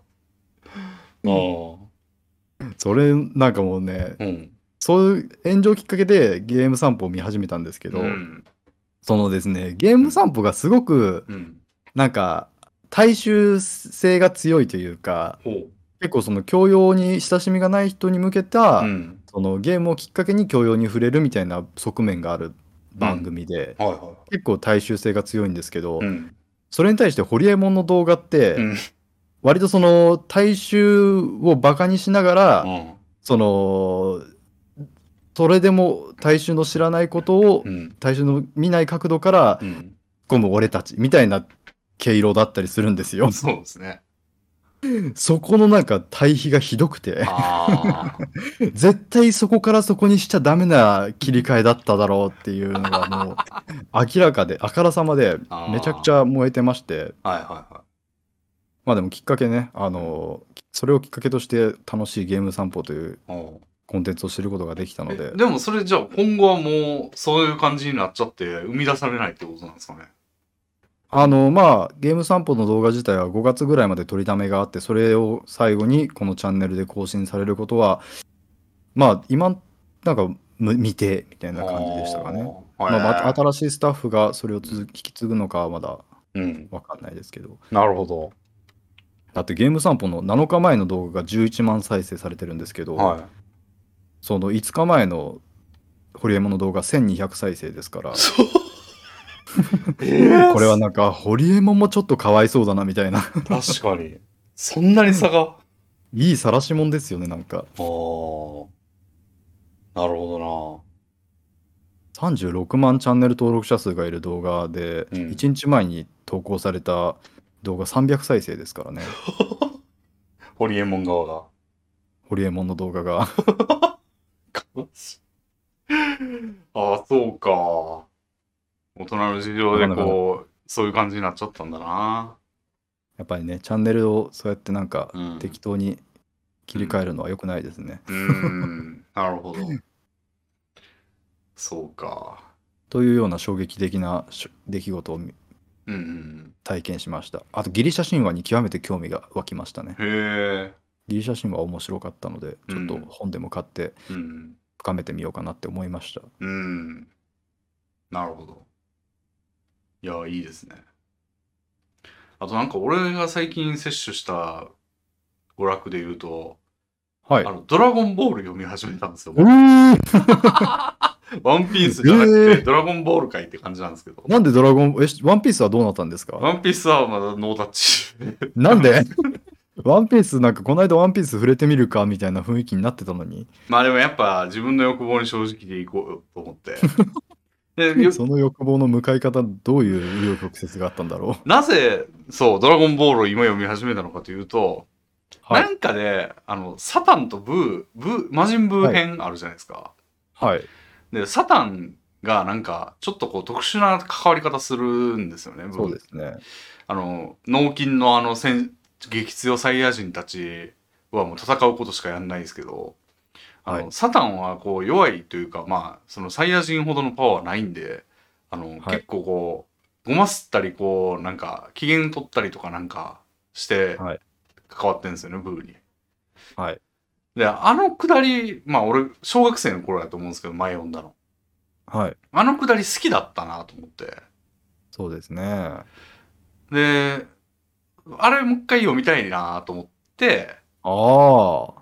でああ、もうなじゃあ読んだことあったけど、もう一度っていう触れ方なんですね。そうなんですよね。なるほど。で、まあでもどうせなら最初から読んでみるかと思って。はいはいはい。で、結構読んでますね。あの、完全版の方か。えー、うん、カラーなんですか？部分的にカラーですね。あーうん。もうもう、Kindle でもう、まあ、さすがに一気買いはせずにこう読む順番に買ってみたいな。そうですね。やっぱ昔読んでよかったっていうなんか感情が残ってると、うん。触れるのすごいハードル下がりますよね。そうなんですよね。それはめっちゃわかりますね。で、読んでて驚いたんですけど、はいあ。の、もうめちゃくちゃギャグ漫画ですね、最初のドラゴンボールって。ああ、そうですね。うん。びっくりしましたね。ドラゴンボールって本当になんか2つあるのかっていうぐらいうんうんうん。途中で毛色変わりますからね。そうですよね。だから、びめっちゃびっくりしましたね。なんか最初ほんま、なんやろな。なんか、解決の仕方がギャグ漫画でしかないみたいな解決の仕方が多くて。はいはい。あの例えばなんか戦っ、クリリンが戦ってて、天下一武道会で。で、対戦相手が、あの、めちゃくちゃごついプロレスラーみたいなやつなんですけど、あの、はいそいつの武器というか、買ってるゆえんが、その、臭いんですよ、そいつが。うんうんあの、生まれてから一度も風呂に入ったことがないとか言ってて、うん。うんうんうん。くせーって言って戦おうとしてもくせーってやってるうちにボーンとかやられてみたいな。はいはいはい。で、時になんか、クリリン、あの、お前は大丈夫だって、なぜならお前は鼻がないじゃないかみたいなはいはい。こと言うんですよ。で、クリリンって作画的に鼻がないじゃないですか。そうですよね。だから、あ、そうだって言って匂いを感じずにた倒すとか。そうなんですよね。なんか僕なんとなく覚えてるんですけど、なんかその同じ輪とか次のページとかでクリリンの鼻がうん。なんかギャグ的に描写されてたりしていて、うんもう一瞬にして矛盾していたりするのも含めて、なんか覚えてるんですよ、そのシーンを。なんで、え、こんな感じだったっけ？みたいな。うーん。い驚きましたね。や、本当にね、うんやっぱり当時のうん。そういううんクリティカルな、うん。なんか、ところに行き着くまで作品の中でうん展開を変え続ける手法みたいなのは、もううん失われてしまった文化だと思うので、うん。あれはすごいですよね。すごいわ。適応力というか。うん。えまあでもそのギャグも結構面白いんですよね。ああ、さすがドクタースランプあられちゃんを書いてただけあるというか。てかまあ普通にペンギン村出てくるんですね、途中で。ドラゴンボール。そうですね。相手のなんかめっちゃ強いやつが、なんかペンギン村に迷い込んできてみたいな。うーん。で、その、あられ、あの人とプロレスごっこをしてあげなさいとか、せんべいが言って。いましたね、あれ。それでなんか、あの、レッドリボン軍やったっけ？の、はいブルーってやつがめちゃくちゃにされるんですよ。うんうんうん。なんかもう別作品のやつによって倒されてるけど、みたいな。時とかあってすごいなっていう感じですよね。いやー、なんかすごいですよね、そう考えると。うん。まあ、あれはまだギャグ時空から抜けていなかった段階だったから許されたっていうことなんですかね。そうだね。多分、まあ、大人悟空になったなってから以降であれをやってはまうんあいけない空気感になってましたけど、うん。多分、ピッコロ大魔王出てくるあたりから今のテイストに、というか、後半のテイストにちょっと差し掛かってきて、そうですね、確かに。それが始まったの多分人死にが出た時ですね。その、なんかね。かりんとうを登るときにかりんとうの根元にいる民族みたはいいなのがて、はいいはい。そのなんか親子がいて、その親が殺されちゃうんですよね、タオパイパイに。ありましたね。あの辺からちょっと人死にが出てピリッとしてきたんですよね、ちょっとだけ。確かに。うんまあ、クリリンが死んで生き返るみたいなくだりはありましたよね。あ、そこまでまだ行ってないんですよ。あの、2回目、あれそれってその後か。ああ、そうかそうか。2回目の天下一武道会を今やってるとこですね、俺が読んでるの。ああ、そうか。じゃあ確かに、うん。タオパイパイが本当にかなりあ初期ターニングポイントと言えるかもしれない。うんあの、それ有はいいこ、面白い考察ですね。うん。あの、有名な、あの、柱バキって折って、はいそれ投げて、それに乗っていくみたいなシーン見て、おーおーってなりましたね。うん、確かに確かに。ドラゴンボールで、うん。その味方キャラ、いいやつキャラが死ぬってうんいううん。瞬間は確かに、あれ以外で鮮烈なものはあんまり覚えてないですから、うん初期で。ちょっとピリッとしましたね、ここで。いやーなんか最近それに関する、うんまあそれではないですけど、そういうシリアスとギャグに関する考察の記事を読んだことがあって、へえ。あの漫画ってうんギャグからシリアスになることはできるけど、シリアスからギャグになることはできないっていう、うんその、まあ極めて難しいっていう、そういう論説があって、うんなるほどって思ったんですけど、ほうほうほう。今言われたこととすごい合致していて面白いですね。うーん。ギャグ状態でシリアス展開に、まあ、ドラゴンボールは向かうことができたわけですけど、うん。逆がじゃあできたかなって言われると確かに難しかったと思うんですよ。うんうんだって魔人ブー編が終わった後で、じゃああのドラゴンボールに、じゃあ今度はドラゴン、あの、悟空の孫のゴテンを主人公としたうん。うん。初期のドラゴンボールみたいなことをやれるかって言われたらやれないと思うんですそよ。うね。ゴテンはちゃんとゴテンクスになって戦える人うん。としてバトルにの戦場でうん。描写していくキャラクターにしていく以外なかないはずで、うんうんやっぱりそういう方向性、一方通行性はあったんだろうなっていうのは思いますね。うん。うん。あと、まあもう、カルメ仙人がいい人すぎるというか、のもすごいなっていう、なんか、悟空たちが増長しないように、ちゃんと1回目の大あの天下一武道会は優勝するんですよね、亀仙人の偽物ありま。したね、確かに。ミスター・チュンとかいう、えミスタはいー。ジャッキー・チュンとかいう名前で。うんうんうん。であれで戒めるっていう。確かにあれうん、当時はなんか、うん師匠が大人げないみたいなイメージ持ってしまうんいましたけど、僕、うん。うん。今をして思うと確かにいい師匠ですね。うん。めっちゃ頑張ってたみたいだし、その、大変だったみたいな。うんうんうん。うん。確かに大人になって味が出るキャラかもしれないですね。うん。まあ、ドラゴンボール、いいなと思いましたね、ちょっと読んでて。うん。うん。まあでもそれはそれとして、ワンピースも読むと。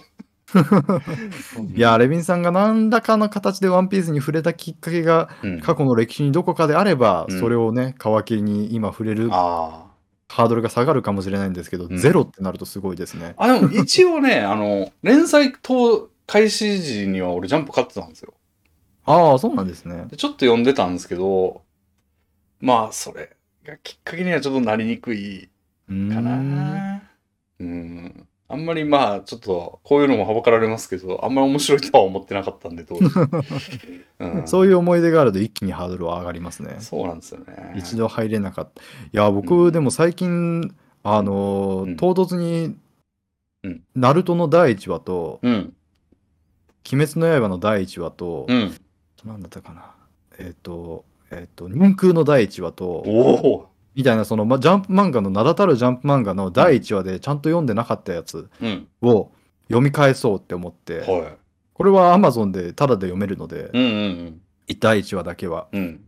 読んでみたけど、もう全部すごいちゃんとしてて、へえ。めちゃくちゃなんか参考になると同時にかなわないなって思い知らされましたね。おお。極めて構成力というか、うん。がもう高くて、うこれーん。ははもう、なんかどんな教則本よりもためになるなって思いましたね。あ。その、ゆ読者を引きつける力とかですか？まあ、引きつける部分もそうですし、うん1話としての完、1話完結ものとしての完成度。へえ。ちゃんと1話で、まあ、鬼滅の刃はちょっと続きありきみたいな部分ありますけど、うん。ナルトと人空に関してはもう1話だけですごいドラマが成成立していて、うん決してページ数は多いわけではないのに。読み応えがあって、うん。ちゃんとしてんなって思いましたね。はあ。なるほどね。そう、ドラゴンボールも、はい。はい。なんか、まあ1話ではないんですけど、もう結構早い段階で、ここで終わりみたいなとこあるんですよね。ドラゴンボール。ありますね。あの、一回ドラゴンボール全部集めて、で、なんか、ギャルのパンティ遅れで終わって、うんで、うん全員、もうね、あの、悟空に対して亀仙人がもうお前に教えることは正直ないみたいな。うんこう。言ってそ、それぞれの道を歩もうみたいな感じになって、全員がこうバラバラってうん。なるシーンがあるんですよ。でもここで、はい。で、しかももう作者も、あの、ここで終わりではないんじゃ、みたいなこと言ってんですよ。もうその段階で。もうちょっとだけ続くんじゃですね、有名そう、な。こんな早い段階でもうちょっとだけ続くんじゃあったんだ、みたいな。のがあって、なんか、で、そこで美しい終わりなんですよ、結構。それですよ。ね。すごいなと思って。なんか。いや、で、その終わらせる力もすごいし、続きをまあ、なんか、なんていうの？本意ではないっていうか、まあ要するに絞り出してるはずですからそう、ね。絞り出してあれでしょ めちゃくちゃすごいよいや、本当にそうですよな。ね。うん。めっちゃ面白いし明らかに最初のうん。当初のそのプロットにはなかったうん。話を、うんキャラクターセットはそのままでうん。やるっていうのはすごいことですよね。そうだよね。いや、すごいんだよな。いや、ほんまに。いや、楽しいですね。やっぱり過去の名作には触れるべきだなと思いましたうね。ん。だからレビンさんも過去の名作にたくさん触れましょう。そうですね。ナルトも読んでないし、あのあナルトはまあそうですよね。僕、ナルトも僕、全部はちゃんと読んでないんですけど、うんとにかく第1話の完成度はめちゃくちゃ高かったですねあ。ー鋼の錬金術師とかも読んでないですか？ら。あ、あら。ハガレンはレビンさん多分好きだと思いますよ。ほんま。そうですね。あれは割とダークな話もありますし。うん。過去を担保していくか、この勢いで。うん、やっぱりなんか、うん。結局流行りのものに食らいついて、うん。なんていうか、その大衆にと一緒になって楽しむっていうことを、うんあんまり重要視しない人間じゃないですか、僕らって。そういう人間は。積極的に過去の名作を取り入れるのが一番効率いいと思うんですよね。うん。流行ってるものって結局今一番新しいというだけでクオリティが一番高いとは言い切れないものが多いので、うん。本当にクオリティが高いものは古典にあるとうん。僕は信じているので、うんうんうん。なるほど。はい。なんで、まあ、しれっとそのうちワンピース読んだわ、みたいなことを言える日が来ることを俺も望んでおります。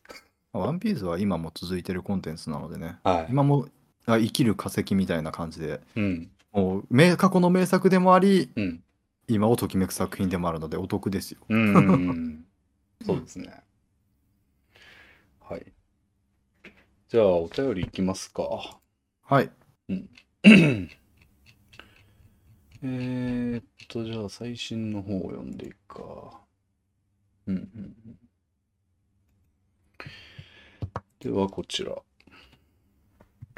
えー寝ない子俺田さんからいただきました。えーレミンさん、このすけさん、こんにちは。いつも楽しく拝聴しております。お二人は印象に残っている面白い逸話や伝説はありますか？自分は FF1 や3の開発に携わったプログラマーであるナーシャ・ジベリの逸話や古代ギリシア三大悲劇詩人の一人であるアイスキュロスの死因の伝説が印象に残っています。前者は FF1 の開発においてファミコンの CPU のエラーに近い挙動を利用して飛空艇を高速で動かした FF3 の開発において発生した重大バグの修正するべき部分のプログラムコードを電話越しに語ったなど天才プロ天才プログラマーとしての逸話があります。後者はヒゲワシ、かっこ山岳地帯に生息し、岩や岩に亀や大きな骨を上空から落として割り食べやすい大きさにする習性がある。に、頭を岩と間違えられて亀を落とされて死んだというギャグ漫画を地で行く伝説があります。えー以上2つは Wikipedia で確認できます。なるほど、なるほど。えーっと、あ、アイスキュロスの話ってことか。うんうんうんうんうんレミンさんが以前、ジョン・フォン・ノイマンの逸話を話していて面白いと思ったので、幸之助さんからも聞いてみたいです。真偽時代は問わず何かありますでしょうか？以上話題になれば幸いです。これからも体に気をつけて頑張ってください。おー。なかなか無茶ぶりかもしれない。いや、でもこれはまさしく僕がこの最近仕入れたギリシャ神話の話がそれに相当する気がする。おほうほうほあの、僕ギリシャ神話うんで全然、レビンさんってギリシャ神話にはお詳しいですか？う。全然詳しくないです。全然お詳しくないと思うんですけど、はい。僕も全然お詳しくなかったんですけど、うん最近ちょっと知ったぐらいで、うんうん。あのまあ語るのも恐縮なレベルの知識しかないんですがほうほあのギリシャ神話って、ううんーんとな何から？その僕が今言おうとしてるのは、う。うん。あのオデュッセイヤああれ？オデュッセイヤであいやオデュッセイヤはまた別なのかな？なんかねはい。あのー船に乗る話があるんですよ。うん。船に乗って、うんえっ、と、国海の、地中海の果てを目指す、地中海で合ってるのかな、全然僕詳しくないので、知識についてはうんめちゃくちゃ雑であることをあらかじめおお断りしたいんですけど、はい。あの、うんそういうお話があるんですが、うん。そのお話、あの、船に乗ってうん。冒険するっていう話になんですけど、うん。その冒険の先には金の羊毛がある。金の羊毛を探しに行ってこいと王様に命じられて、うん。王子様が、うん。あの船に乗って行くっていう、まあ簡単に言うとこういう話なんですが、うん。その船の乗組員が、うん。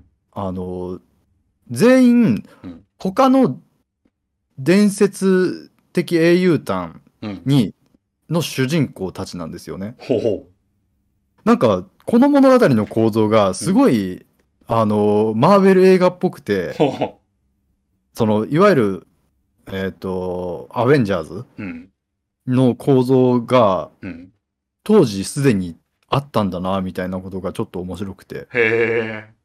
あのいわゆるヘラクレスとかほえっ、とあああアアキレウスとかう。うん。アキレウスもいたのかな？なんかそういううん。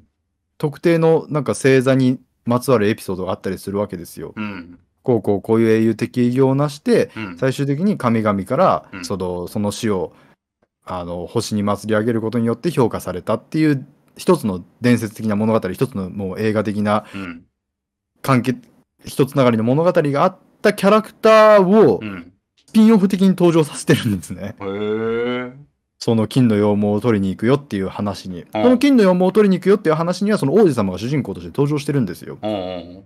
そのそのおじ王子様の主人公は、うんそれらをそのまとめる役。その船をまとめる役として、うん。そのヘラクレスとかとそのリーダーの座を競ったりとか、うん。そういうなんか海の怪物と戦うにあたって、うん。それぞれの英雄たちのうん。役割を分担したりとかしたのかなおーなんかそういう感じでうん。物語の質がすごい高いんですよね。なんか僕舐めてたんですよねそのうんいわゆる神話を。うん。だからそういう神話的ななんか逸話の話をするはずがなんか神話うん。自体の話になってしまったわけですけどいや、全然、全然。そのギリシャ神話を最近舐めていたところをちちょっとぜ、うんその考えを改めることがありました。結構クロスオーバー的なことってことですか？そうクロスオーバーがうん それこそ「ドラゴンボール」にあられちゃんが出てくるみたいなことをはいはいはい。それでなんか読者大盛り上がりみたいなことがうんもうすでに行われていたんだなみたいな。うーん。なるほど。ああ。ちょい役で出てたりとかもするんですかね？じゃあ他のシーンとっていうか。なんか、じまあそうですね。時期が被ってたりしたやつとかやと。なんかでもそこまで、うん。まあちょい役、やっぱりなんうかん。人気がある部分うがん。付け足し付け足しうん。増大してうん。いるみたいな。うん。それでなんか人気がなかった部分はそぎ落とされていくみたいなう、ん。そういうなんか今残ってる物語がうん。最初に語られた物語そのままではないので、うん。なんかそういう形でなんかどうでもいいシーンが綺麗にカットされているみたいな良さもある。るんでしょうね。なるほどね。なってそうだね、それね。うんそうそうそうそう。うん。そういうなんか物語自体にもあの生存競争みたいなものが発生していて、あだからそういう意味でも、うんさっき古典は素晴らしいみたいなことを言いましたけど、あ。うん。神話こそが最高なのではっていうことをちょっと もう最古の物語ぐらいまで行ってるな、それ。そう、最古の物物語こそが一番学び、学びが多いのではみたいなことをちょっと覚え、思いましたね。思ってますう。んなるほどね。あ なんかね、うんちょっとなんか教訓とかみたいなものがエモいんですよ。あ。うん。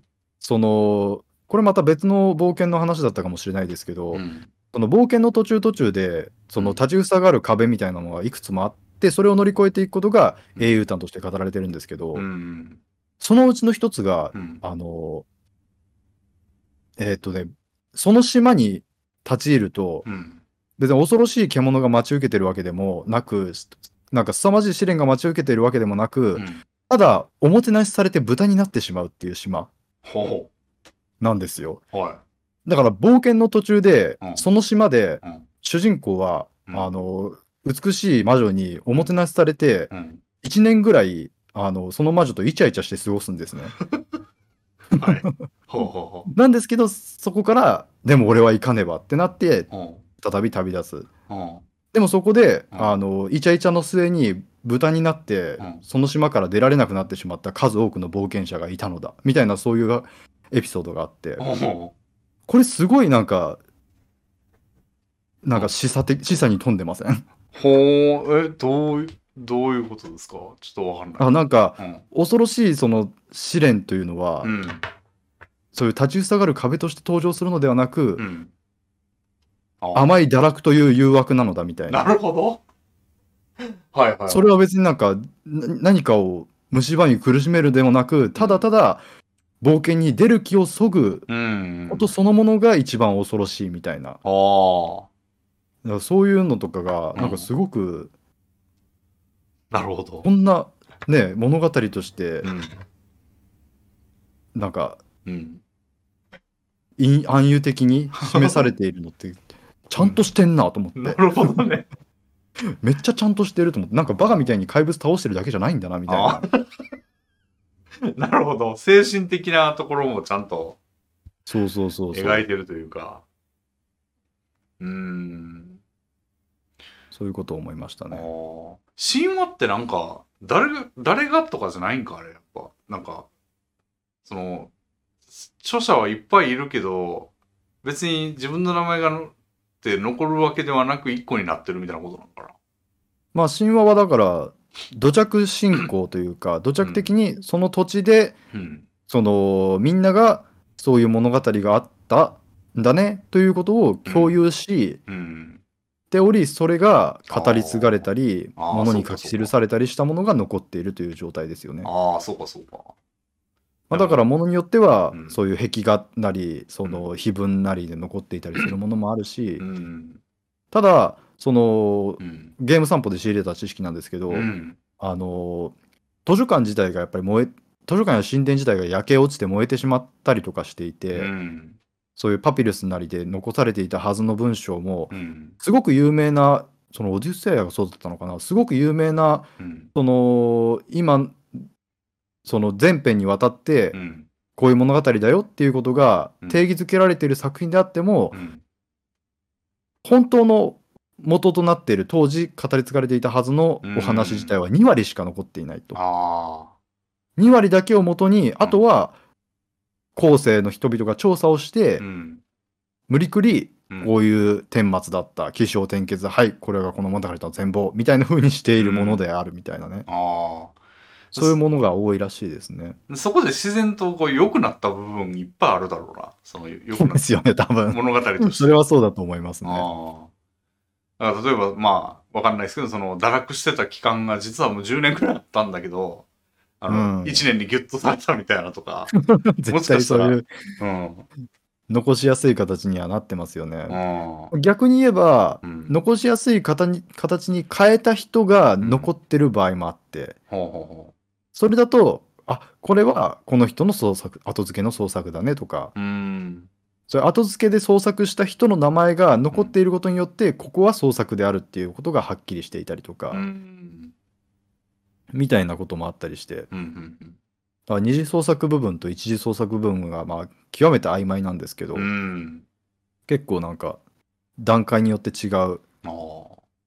でなんか面白かったのが、はい。あのですね、うんうん。ハーデスの、はい。あの、手に持っている武器が、うん。後あの、後世の人によってうん。定義づけられたんですね。うん。その、うん、Y 人の型の槍があるんですけど、ニサの槍。うん。それが今の人々にとっては、あうん、ハーデスといえばこのニサの槍だよね、みたいな風にうん。イメージされているんですけど、それがうん。後世の人によってイメージづけられた元ネタでは一切登場しない槍だったということが。割と最近明らかになってうん。なんですけどそれが明らかになるまではうん。あのーはるか昔のそういう時代から出土したハーデスの像とかの修復する段階でうん。その新説を適用してしまっていたりするらしいんですよな。るほど。槍をつけちゃったみたいな。そうそうそう。あなんかハーデスが槍持ってる痕跡がある。これ直さなきゃ。ハーデスといえばニサの槍だよね。つって、ニサの槍を良かれと思って作ったけど、いや、この像が作られた時代にはハーデスがその槍を持ってるっていう設定は皆無だったから、この修復はまずかったよね、みたいなあことがあったりして、なるほからすごい修復の上でもうん、どこからしらの段階で付け足された二次創作がど。どうであるかどうかがうんはっきりしないのはすごく問題らしいですね。でもいい形になったらいいんじゃないのと思っちゃうけどな。いやでもやっぱり原点がどこまででどうだったのかはちゃんとはっきりさせないとそこは歴史学的にはしっかりしないといけないところですかうらね。ん。なるほど。まあ、今、その神話に触れるもんからしても面白い方がいいってなるけど、まあ、はっきりはさせとかんとね。そうですよね。なるほどね。いやだからちょっとうんちゃんと、ちゃんとした知識を僕もつけたいですね、これについては。普通に漫画の元ネタとかとしてすごく優秀だと思うし、うん。セイント・セイヤーみたいな話もありありますし。うん。そうね。なんかそれ系で、まあ、ちょっと関係ないかもしれないんですけど、あの、なんつうんだろうな。日本語だからできることなんかわかんないんですけど、なんか同じものでも読み方が違うみたいなのあるじゃないですか。その、はい、特に外来語、まあ日本語でもありますけど、外来語とかやと、はい、例えばなんだろうな。まあ、ハーデスでも、まあ、はあるんですけど、ハデスっていう言い方もあるじゃないですか。はい伸ばさない。はい、で、はい。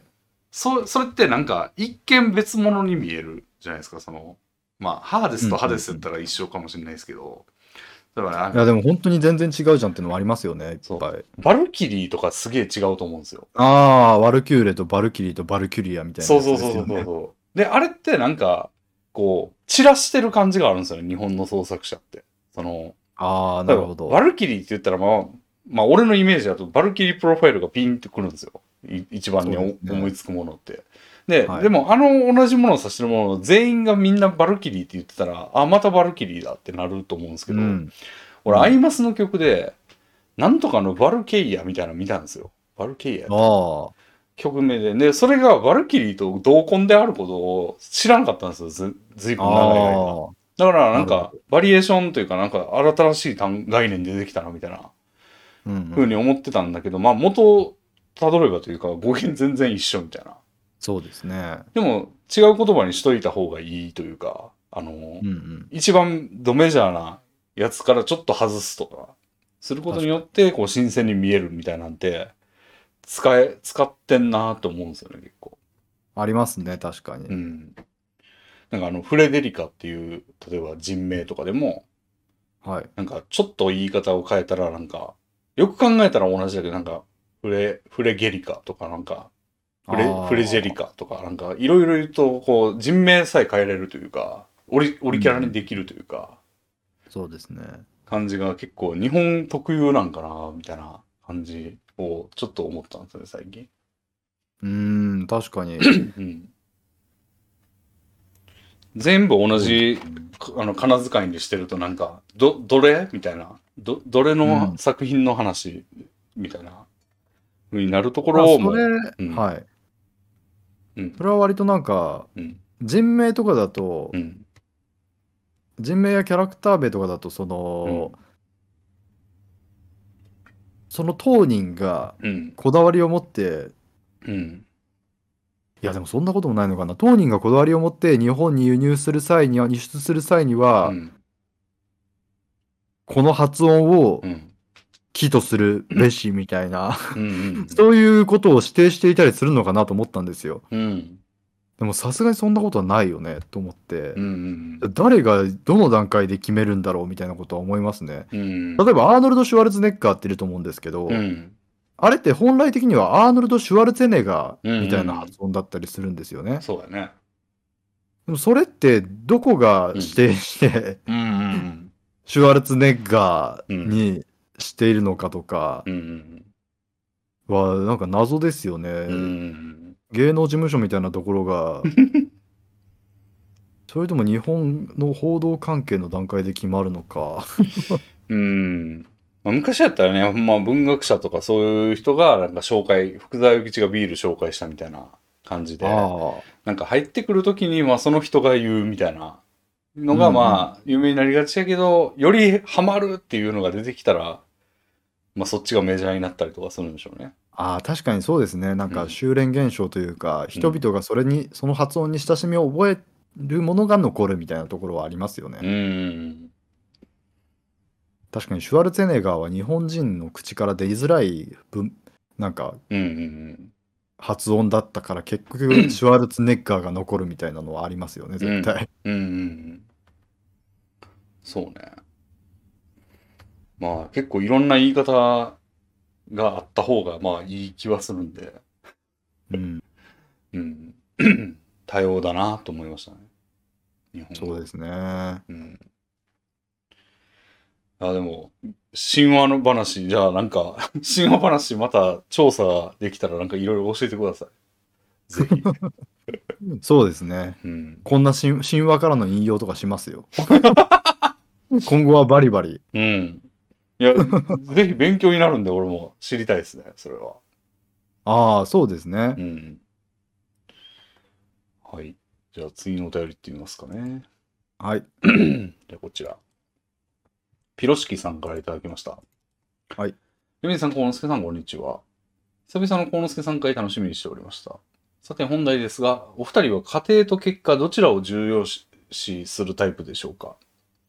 当然どちらも重要なことであり、また時と場合によるとも思いますが、人によってどちらかに傾向はあるものと思います。具体例ですが、証拠がないと犯人が捕まらない状況で、不正な証拠をでっち上げて捕まえ、後から正当な証拠を見つけるといった場合とかでしょうか。結果正しく犯人は捕まってますが、家庭で自らの手を怪我してしまっています。ハンターハンターで言うと、十二神の裏切り者を探すくだりですね。結果としては良かったけど、危なかったたことあったなぁという心当たりが多い人は、家庭を軽視している人かもしれません。話題に一つになれば幸いです。うん。あー家庭と結果が。まあ、本当にこれはうん。いろんなケースがあると思いますけど、うん。まあ、いろんなかなんケース。僕さ、これで思いつく、うんうん。真っ先に思いついたのが、うん。あの AI イラストはいはいはに関して、い。うん。あれは本当に結果と過程が結構その、うん。いろんな見方がされてる分野だなって思って、うん。やっぱり AI イラストってか結果としてうん美しいものが出来上がる場合が、まあ、でき、まあ、可能なわけじゃないですか。うん。なんですけど、そこにうん過程が見出されないというか、過程が、けも AI で一瞬で出力したんでしょ？みたいなうん。過程が想像されることによって、うんその美しい絵の価値が既存されるみたいな側面があると思うんですよ。はいはまあ、そうなった時に、い。うん。結果美しい絵が出力されているんだから、うん。その過程を想像して作品を既存することは間違ってるんじゃないかなっていうのをちょっと思ったりしますし。なるほど、なるほど。うん。うん。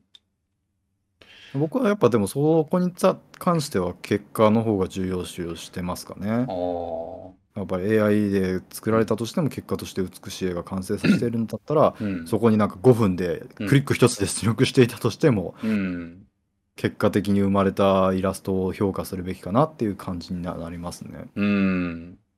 そうですね。まあ、俺も結果た派ですけど、そうだね。それ、今、コンセが言った状況って不思議だね。その、結果が一緒やった時に、家庭が、まあ、しょうもなかったと、すごかったみたいな二択やとしたら、うん、結果一緒やのに、結果の価値変わっちゃうことはあるん、あるよね。まあこれはめちゃくちゃありますよね。うん。でもそれって 余計な情報ですよね。そうやね。うん。だからやっぱりそこを隠したりごまかしたりすることじそのものもうん。その技術の一つうん。だってそれが作品の価値を決定づけるものでもあるわけだからうんうんそこは一つのうん。うん。テクニックとしてうん。軽視できないですよねやっぱり。うん。AI イラストとかってうん AI イラストに見えないようにわざとクオリティを、まあ、落とさないまで、まあ、落としてるんですけど、うん。ちょっと線画風の雰囲気が出るような、うん。その出力を気にしたりとか、うんうん。そういったこともされすできるんですよしたりするわけですよ。うんうんそれってなんかすごく逆説的というかなんか、うん。なんか意味わかんないなって思うんですよね。あ 最も美しい状態のものができるのに、うんわざと手書き風の雰囲気を出すためにクオリティをあえて落とすっ。ていう AI イラストに見えないためにはそうするしかないみたいなはあ。そういうことがあったりするのでね。うん。なるほど。そうね。まあそうだよな。AI 的な結果を見て背景にその一瞬で出たんでしょ？どうせっていう過程が見透かされてしまうから、その結果のククオリティではなく、匂いを消すみたいなことが必要ってことだな。そうですね。うん僕 AI イラストだからもう、うんまあ、ちょっと AI イラストの話に寄っていってしまいますけど、えあの出し方を大いに間違っている人がえ。うん。いるなっていう感じがあるんですよね。なんか最近結構ツイッターでも見見てましたけど、あの、すごはいい研究されてましたね。そうですね。5対5対5でうん AI イラストをいろいろできるんじゃないかっていうことをやって、結構面白がってやってたんですけど、うん。あれ、AI イラストを発表する上で一番やってはいけないことがあるなっていうことに気づきまして、ほあの、AI イラストってう。うん。出力結果を結構その、まあ大量に出力して、うん。で、そのうちクオリティ的に見せれるレベルのものが、うん。まあ数枚できてるかなみたいな感じになるわけですよ。うん。で、AI イラストを発表してる人って、うん。あの、その見れるかなってレベルの絵を全部出してるんですよ。あれが最も AI イラストを発表する上での弊害というか、ほ良くないポイントになってて状況としては似たようなキャラクターの似たような構図の絵を、う。うん。まあでもこれもこれもこれもこれも見れるレベルにできてるから、うん。一回一緒一色体にして出しちゃえって言って出してるわけですよね。うん。それをされると一気にうん各々のクオリティが仮に100%のものだったとしても、うんもうなんかめちゃくちゃ魅力がそがれてしまう。うん。なんかやっぱり1枚クオリティが高いものをボンって出されているうん。のとうん決定的に見劣りするんですよね。おーだからこれは気をつけないとなっていうふうにうん思いました。うん。あんまりレビンさん AI イラストを拝見するあご覧になるきことないですか？ああ。あんまないっすね。いやーなんかクオリティがいかに高いイラストでもうん逆にクオリティが高すぎるがゆえにほそのポンポンポンポンポンと出されるとう。ほ縮小気味になってう。結果価値を見失う時はありますよあれ。おー小出しにした方がいいってことですか？ちゃんと新鮮味が味わえるうん。ような出し方を工夫するべきというべきか。へえ。なんか多分うん同じようなプロンプトで、うん。その例えば女の子が裸でうん。砂浜で寝そべっているイラストっていうプロンプトでうん。100枚出した時にそのうちのうん。上位5枚を出してるうんみたいな感じになると、うん。女の子が裸に寝そべってる完璧なイラストなんだけど、うん。女の子が裸で寝そべってるんですよ、うん5枚とも。うん。そうなるとそれぞれ女の子が裸で寝そべっている。じその描写に飽きるんですよ。なるほど。その場でもう4枚出たら飽きる。そうそうそう。はいはいはい。結果その5枚それぞれの価値が全部一つ一つで見たら100%だったはずが、うん。なんか5枚揃ってもなんかそんなに魅力的に見えないなみたいな感じになっちゃうっていうう、ーん。なんか人間のその、まあ、目の錯覚じゃないですけど、うんなんか本当にうん。現在みたいなもんだと思いますよああ。飽きてしまうという人間の罪ほ幸せなものがいっぱいあれば幸せ、それだけ幸せになれるのかと思いきや一瞬にして飽きるっていうのが、人間が抱えてる罪なんじゃないかとちょっと思うんですよー。ね。それってあれはどうなんですかね？あのーハッシュタグとかでさ、なんか、はい。例えば今年一番伸びた4枚みたいな、あのーはいはいはいはい。タグがあって、で、なんかそれでまあ、なんていうの、そのタグつながりで新規獲得がまあ、薄い目的だと、まあ薄くはないんかな、目的だと思うんですけど、はい。あれが結構俺見るの好きで、その、はい。好きなタイプの絵師おらんかなみたいなの時々ポチッと押すんですけど、あれ大体4枚、まあ、で、しかもなんあかコンセプトでパンツが見えてる画像 4, 4枚みたいな、いや、あの、はいはいはいタグとかあったりするんですけど、あれも良くないんですかね、じゃあ。飽きちゃうんですかね。まあ、あれは、でも、やっぱり一人の人が似たようなうんテーマで書いていたとしても、うん。多分やっぱり書き分けるというか、あーこの構図は前に書いたのと全く同じになっちゃうから、うんうん。ちょっと変えようっていう、その意思がすごく人間的な、うんそのうん飽きさ、自分が飽きたくないから、あ結果、人が見ても自然と飽きないようなうん切り替えをしてるんじゃないですかね。あ、なるほどね。うん。俺俺も飽き飽きたことないなと思って、そその、そっちの側では、うんうんうん人間側では。あ、でも AI の場合はもうめっちゃ似てるんだ、じゃあ。めっちゃめっ似ちゃうちゃ似てるか、うん全く似てなかったとしても、うん。人の見るポイントとしてはうん似てしまうというあか、あ、なるほだから結果としてど。うん飽きちゃうみたいなことはあるんじゃないですかね。なるほど、なるほど。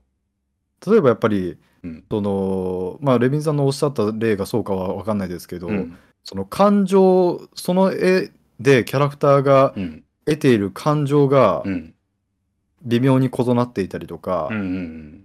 人ってやっぱり感情表現にすごく敏感だと思うんですよ、いはい絵を見るにしても、そうねその絵の内容のキャラクターの感情表現に。うん。でも AI って結構うんその感情表現に乏しい時が乏しいことが結構あって、うん。うん。確率的だったりとか、うん。うん。そういった部分が本当に似通ってしまったりすると一瞬にして飽きるんだろうなって思いますね。なるほど。あ、そう、確かにそうやね。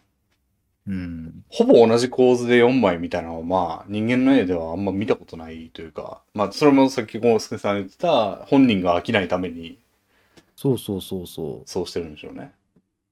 うん。だから本来的にはうんちゃんとそこを工夫すれば、うん。その飽きさせないでたくさんの絵を上げることはできるうん。はずなんでしょうけど、やっぱりちょっと、まだまだ AI 絵師としてのうん修練が足りないんでしょうね、だから人々の。もう4枚集めるんだって4つとも全く違うプロンプトから出せよみたいな。そうですね、だから本当の意味での AI 絵師がもっとたくさん生まれてほしいって思いますし、これから生まれていくんだと思いますしああ。、そうなってからが本当の戦いの始まりだと思いますうーね。ん、なるほど。まだまだやっぱりうん。AI、AI してるから。ああ。いや、これ、俺、その AI の話は尽きないんですけど、あの、はいチャット GPT-4 はいが最近出たじゃないですか。ですね。で俺最近お気持ち表明したんですけど、それに関して。そうなんですね。あの、みんなすごいすごい言ってんですよ。プログラマー界あ隈で。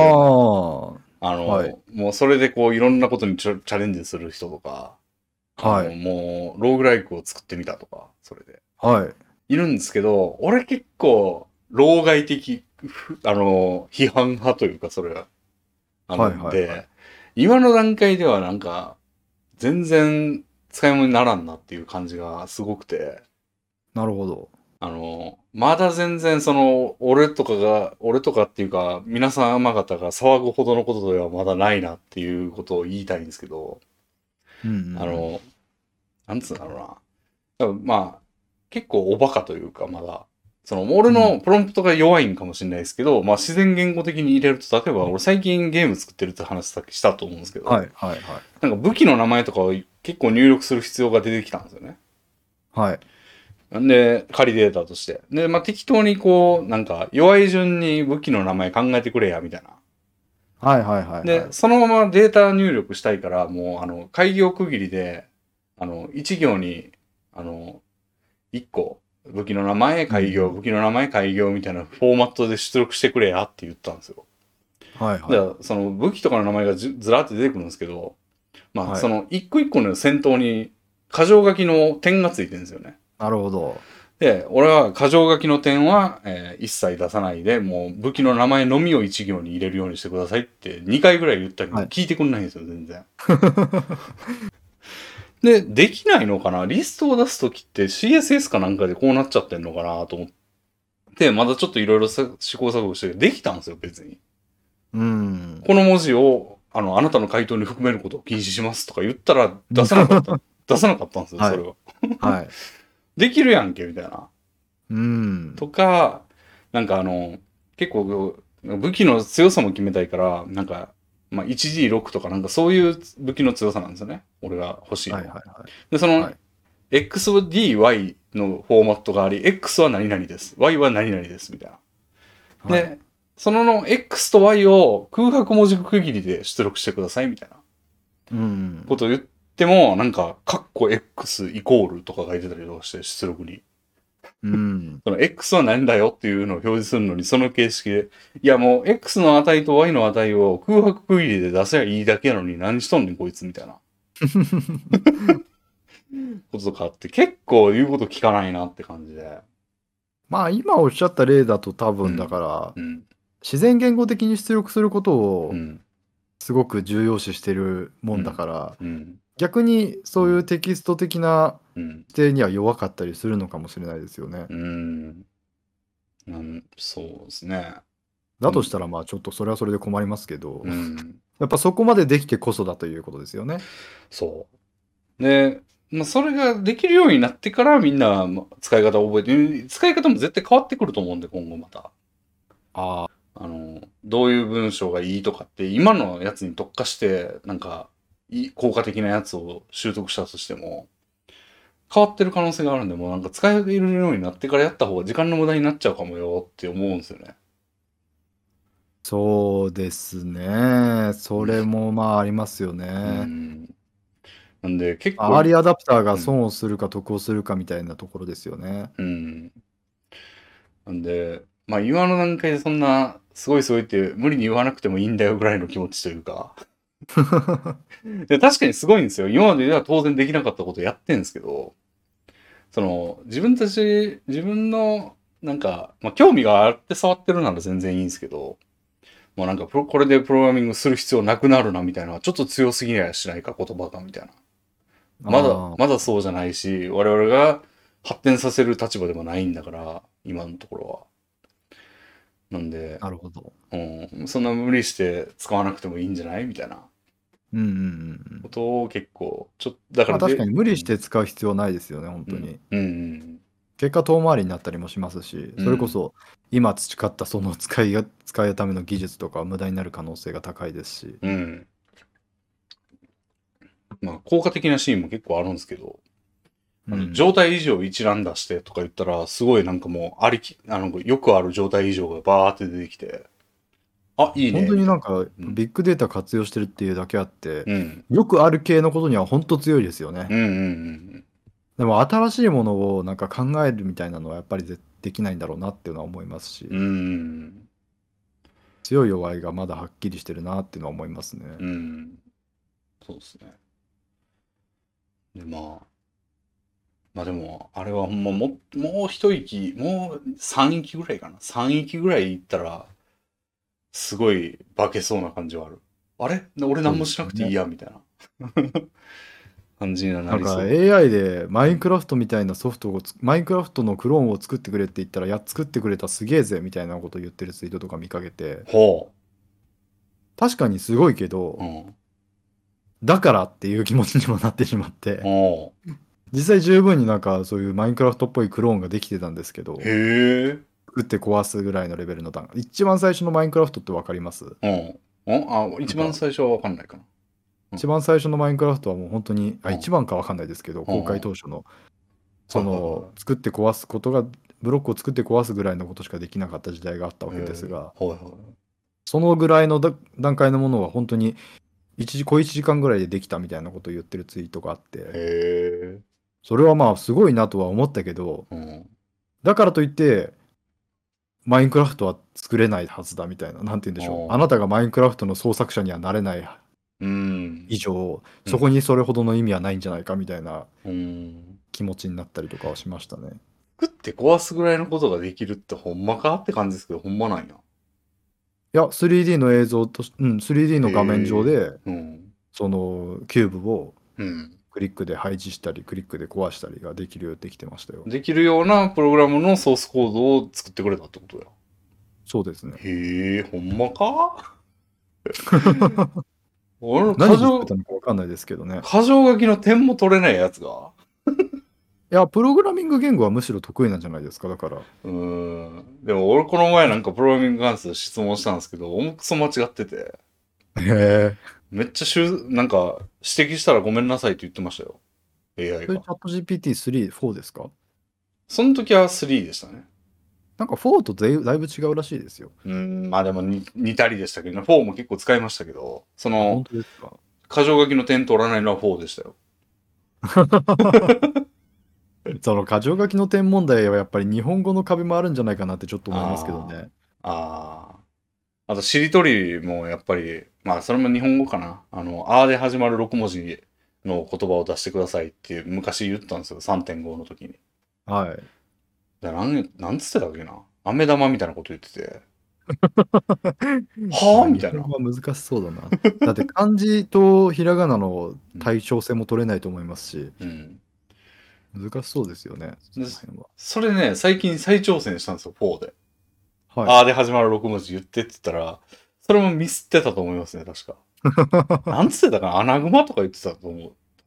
確か。だから、おいみたいな。おい、フォー、何がフォーじゃみたいな。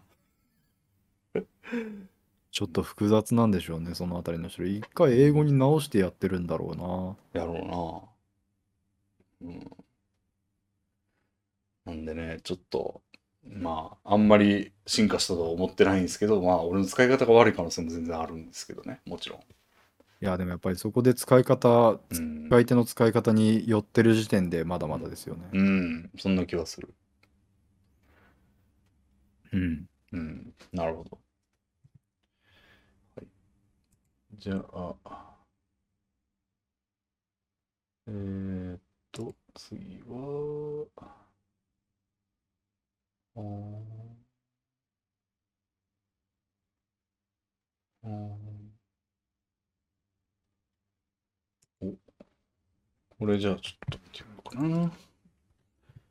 ちょっと長めのやつですが、はいはい。えーっと、プログラマー兼エロ漫画家25歳恩田さんからいただきました。おおこれは青年漫画家さんとは別の人か？多分、プログラマーではないプログラマーではなかったですか。はい、えーレビンさん、幸之助さん、こんにちは。いつも楽しく聞いております。今回お二人の私の職業について相談に乗っていただければと思いお便りしました。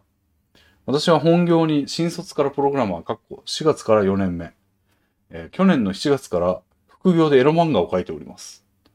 なんとか二足のわらじで来たものの、今後どうしていこうかと悩んでいます。うん。本業は未経験入社からずっと同じソフト開発の案件、かっこ、えー顧客及び参画する開発チームは数ヶ月に一度移動します。に、かか、携わっており、仕事のできる上司、かっこ、弊社と契約するフリーランスとのことに、日々の作業を振っていただきながら仕事しています。今は完全在宅で手取り20万ほど。えー残業は、えー開発期間後半以外にはほぼありません。えー副業の方は月に8ページかける2話の納品で15話分契約しています。担当の方との関係は良好で、先日21話まで契約を延長する打診と、今作はファンを獲得することを目標に、次回作でさらに伸ばせるといいですねと今後の話をされるなど期待していいのか微妙なところです。うん。正直プログラマーは就活生時代私にもできて人と会話せずできる仕事がしたいという気持ちで志しており漫画の方も趣味で同人誌などを書きながら生きていけたら満足と思っていたので明確な目標などあるわけではありませんなのでこのままではどちらも本気で取り組めず二頭思うのは状態になってしまうのではないかと懸念していますまた本業の方では面談やキャリアプランの作成があったり副業では連載を希望するかなど今後についての目標設定を求められることも多く、何かしら答えを用意すべきだと焦っています。ちなみに経済的に困窮はしていませんが、数年以内に環境が変わる予定です。現在は都内に母親と二人暮らし、毎月8万円を渡しています。祖父母と兄夫婦もそれぞれ都内に二人暮らししていて、えーと、親戚仲はいいです。しかし、祖父母の介護対策として母が祖父母宅の近辺に引っ越すことを決めており、その時に私も一人暮らしを始めようかと思っています。そして最近アイドルの追っかけを始め、月5万から10万を注ぎ込んでいます。えーあ、つぎ込んでいます。えー長くなりましたが、こんな道もある。これはしない方がいいなど、お二人からのアドバイスをいただければ幸いです。これからもご活躍をお祈りしております。おお多彩な人やね。なんか最後の一文が不穏でびっくりしたんですけど、え、何何？最後のというかその本編中の最後の、そして最近アイドルの最近、アイドルの追っかけを始め、月5万から10万を注ぎ込んでいますという。そうやね。もんだね 月5万から10万はなんか、わすなんかそういえばで言うことではないですよね。そうですね。むしろなんかこれ自体をなんかお便りの中枢として、なんかこういう状態で大丈夫なんでしょうかみたいなお便りになっていてもおかしくないぐらいの。そうやな。俺がだからパチスロにめちゃくちゃのめり込んでた頃、バリですよ、これ。いや、あの時やばかったから。うん。環境の改善を急がないといけないと焦るレベルじゃないですか。確かに。おうん、まあでもね、これもインプットかもしれませんから。まあまあ、若いうち、まあ金はね、使ってこそっていうのもまあもちろんありますけど。うんえー、でも多彩ですね。多彩って、多彩？うん、まあ多彩ではあるし、そうですね。頑張ってんな。いやー、素晴らしいですね。うん。普通にフルタイムの仕事しながら漫画も描いてるって、まあいますけどね。うんいますけど、いや小説ー、うん。なかなか頑張らないとできないことだと思いますよ。いや、と思いますよ。金に8ページ十分ですね。うん。小之助さんやったらこの立場だったらどうします？頑張ります、このまま。いやー、僕はもう会社勤めとか、まっぴらごめんですので、漫画の方に割り、今の自分だったらそうします、そうし、そうする以外に選択肢はないですが、本当に、にどうだろう、新卒の状態からうん。だったら、うん。確かに厳しいかもな。そのお漫画に振るのは厳しいかもな。うん。自分がそっちに割り振ったらどれぐらい飛躍できるかどうかなんてわからない状態で。ああ。うん。でもむしろ当時だったらそうし、そう何振り構わずうん。そうできたかなっていう感じもありますね。つまりは、うん。あのー仕事を、そのプログラマーの仕事を捨てたら、うん。プログラマーの仕事に吸われていた分の時間を漫画に注ぎ込めるといううん。自信がうん。当時の若さだったらうん。持てていただろうなって思います。ただ。それは実際持つべき自信ではなかったと今思い思いますし、へえ。だけど、まあ結果僕が、うん。その、それが正解だったわけで、うん。なんか微妙な立場からのものになってしまいましたが、うん。それで失敗した人を何人も見てきたという意味です。そのね、ん専業クリエイターにうん。なったら時間がもっと使えて、うんみたいなことで仕事辞めた途端、うん。もう全然やる気がなくなっちゃってそもそも仕事しながらや書いてた時の方がめちゃくちゃ生産力あったのなぜ？みたいな。人を本当にたくさん見ている、まあたくさんは何人か見ているので、うん。わかんないもんですよね。うん。なるほど。やらなきゃいけないことの合間だったから私は頑張れたんだなということをうん。やらなきゃいけないことがなくなって初めて気づきましたみたいな。ああ。ちなみに俺やったら絶対プログラマーの仕事辞めないですね、これは。まあ俺も実際今それを実践してるんですけど、はい。まあやっぱ定期収入があるものというかははい継続しますね。まあ、そうですよね。うん。うん、金なくなった時にあんま非常手段がないんで、あの、別に親に頼れるとかいう状況がないんで、まあやっぱ自活しないとなって思うと定期収入はどうしても手放せないな。やっぱりこのうん副業の漫画活動が、うん。あの出版社との関係性によって成り立っているというところがポイントだと思っていて、はいはいはこの状態はうんあまり信頼性がないと思うので、い。うん。その継続可能性に。うん。なので、そっちに割り振るのはリスクがその同人作家とかよりも高いと思います。うんうんツイッターフォロワー数が何万人もいる同人作家とかだったら、うん。別にそのソフトウェア開発の方はやめて、うん。漫画に割り振ったとしても突然そのゼロになるということはないと思いますが、うんうんただ出版社関係っていうことになるとうん。うん。仕事が一瞬にしてなくなり次の仕事が見つからないということは全然あり得るのでそうですよね。うん。そういう意味でもプログラマー側によってうん、正解だと思いますね。そうですね。やっぱ、あの、最近、あの、四千頭身ってわかります？お笑い芸人。はい。はい。あの人の、あのメインのというか真ん中の人、まあメインの人だと思うんですけど、あの人がインタビュー受けてる記事がちょっと話題になってて、あの、はい最近あんま仕事がないんですって。その。人気的なもんなんですかね。はいで、なんか今家賃が31万の家に住んでるとか言ってたんかな売れてるから。はい。やけど、それを下回る収入でした、先先月は、みたいな。こと言ってるやつが結構わ、まあ、話題というか、になってて。はい。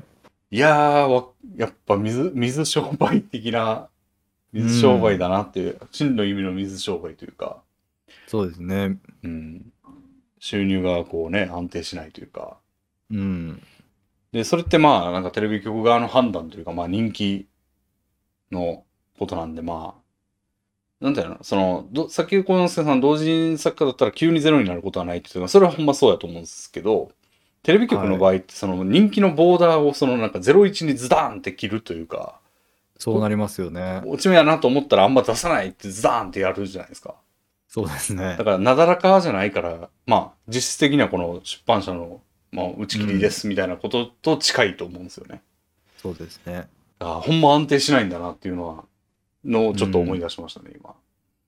いやー、全くその通りだと思いますね。うん。で、まあ、力を入れれば、うんそのズダーンが遠のくかと言われると、うん。本当に運によるもの。例えば自分と似た作風のうんより若くて、よりスピードが高いうん。人間が現れるかどうかは運じゃないですか。そうだね。うん。結局だから運に極めて左右されている状態にはならがならざるを得ず、うん。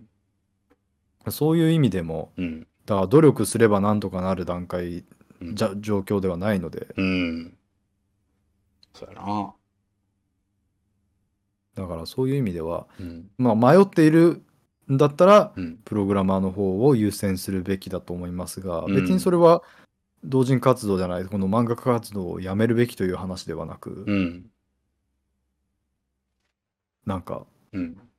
楽しめる範囲内でというかね、うん。副業として続けるという気持ちをうん固めてうん。割り切ってやるのはいいんじゃないですか？そうですね。だから最終的に生き残るのはプログラマーだということを割り切っておけばプログラマーの方にも身が入るんじゃないですか？うん。まあ、この方はなんか、まあそうか、どちらも本気で取り組めず二等もの状態になってしまうのが懸念。ま漫画家の方は追わないことにして そう、まあそうなのかな。うん。二頭追っていいと俺は思ってますけど。いやでもそれはうん。そのどちらかを選ばざるを得ない状況が来た時にまた迷うことになるじゃないですか、うん。そこで迷わないで済むようにとりあえずどちらかを選ぶってなったらプログラマーを取るぞっていうことだけ決めておいたらいいんじゃないですか。ああ、なるほどね。そ。れはうん。悪いことじゃない気がしますね、で、まあ、それ、えーっと、で、その状態で2とは追っといて、そうそうですね。ああで、まあ、なるべくその決断の時は来ないようにするっていうのも、まあ、手というか。うんうんうんうん。ああ正直うん。これどちらかしか追わないようにしようっていう段階はうん。決していい状態でもないと思うので、うんうんどちらも終えている状態は結構幸せな状態だと思っておいて、うん。うん。その上でうんもし不幸が前降りかかった時にはうん。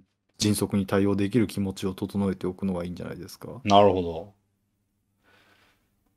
いやー、そうですね。でも、器用でいいな全然他人事じゃないなと思っていて。なるほど。今僕連載持ってますけど、はいそれとは別にファンボックスの活動もまあやっていて、はいはいはい。だから、う んまあこれ二兎追ってる状態で、いつでもファンボックスの方は、まあ、もしものことがあったらファンボックスの方は諦めようみたいな気持ちでやってますから、うん。んファンボックスの活動って何ですか？完全なるエロ漫画ですねあ。あ、ああ、別名義でのエロ漫画活動をやっていややあまあ一応続けてるんですよああ。。なるほど、なるほど。まあでももしその五代五代五なりそういう全年齢向け漫画連載で、うん。に力をこれ以上に注がないといけなくて時間的に厳しいなってなったらうん、うんどっちを切るかはちゃんと決めておおいてますね。なるほど、なるほど。ああ。そういえば、あの、翻訳の、の件はどうなってます？今。結構順あ調翻訳順調に進んでいてうん。もう今まあ今のところ公開されてるその五代五代五日本語版全38話中おう4話 4話公開していますね。なるほまあ2週間2週間に1本よりも早いペースで公開していかないとど。うんうんうん。一生追いつかないので 確かにね。ちょっとでもまあ2週間以内のペースでうんうん進めていきたいですね。なるほど、なるほど。今4話なんですけど、まあ、うん3週間目ぐらいで4話なんで、うんまあまあまあまあ。なるほど、なるほど。はい、はい、そんな感じですかね。そうですね。じゃあ、今回はこんなとこですかね。はい、そういうことで。はい。では、えー久しぶりにありがとうございました。はい、こちらこそどうもありがとうございました。はいまたまたそのうちやりましょう。よろしくお願いします。ははいい、失礼します。はい、ありがとうございました。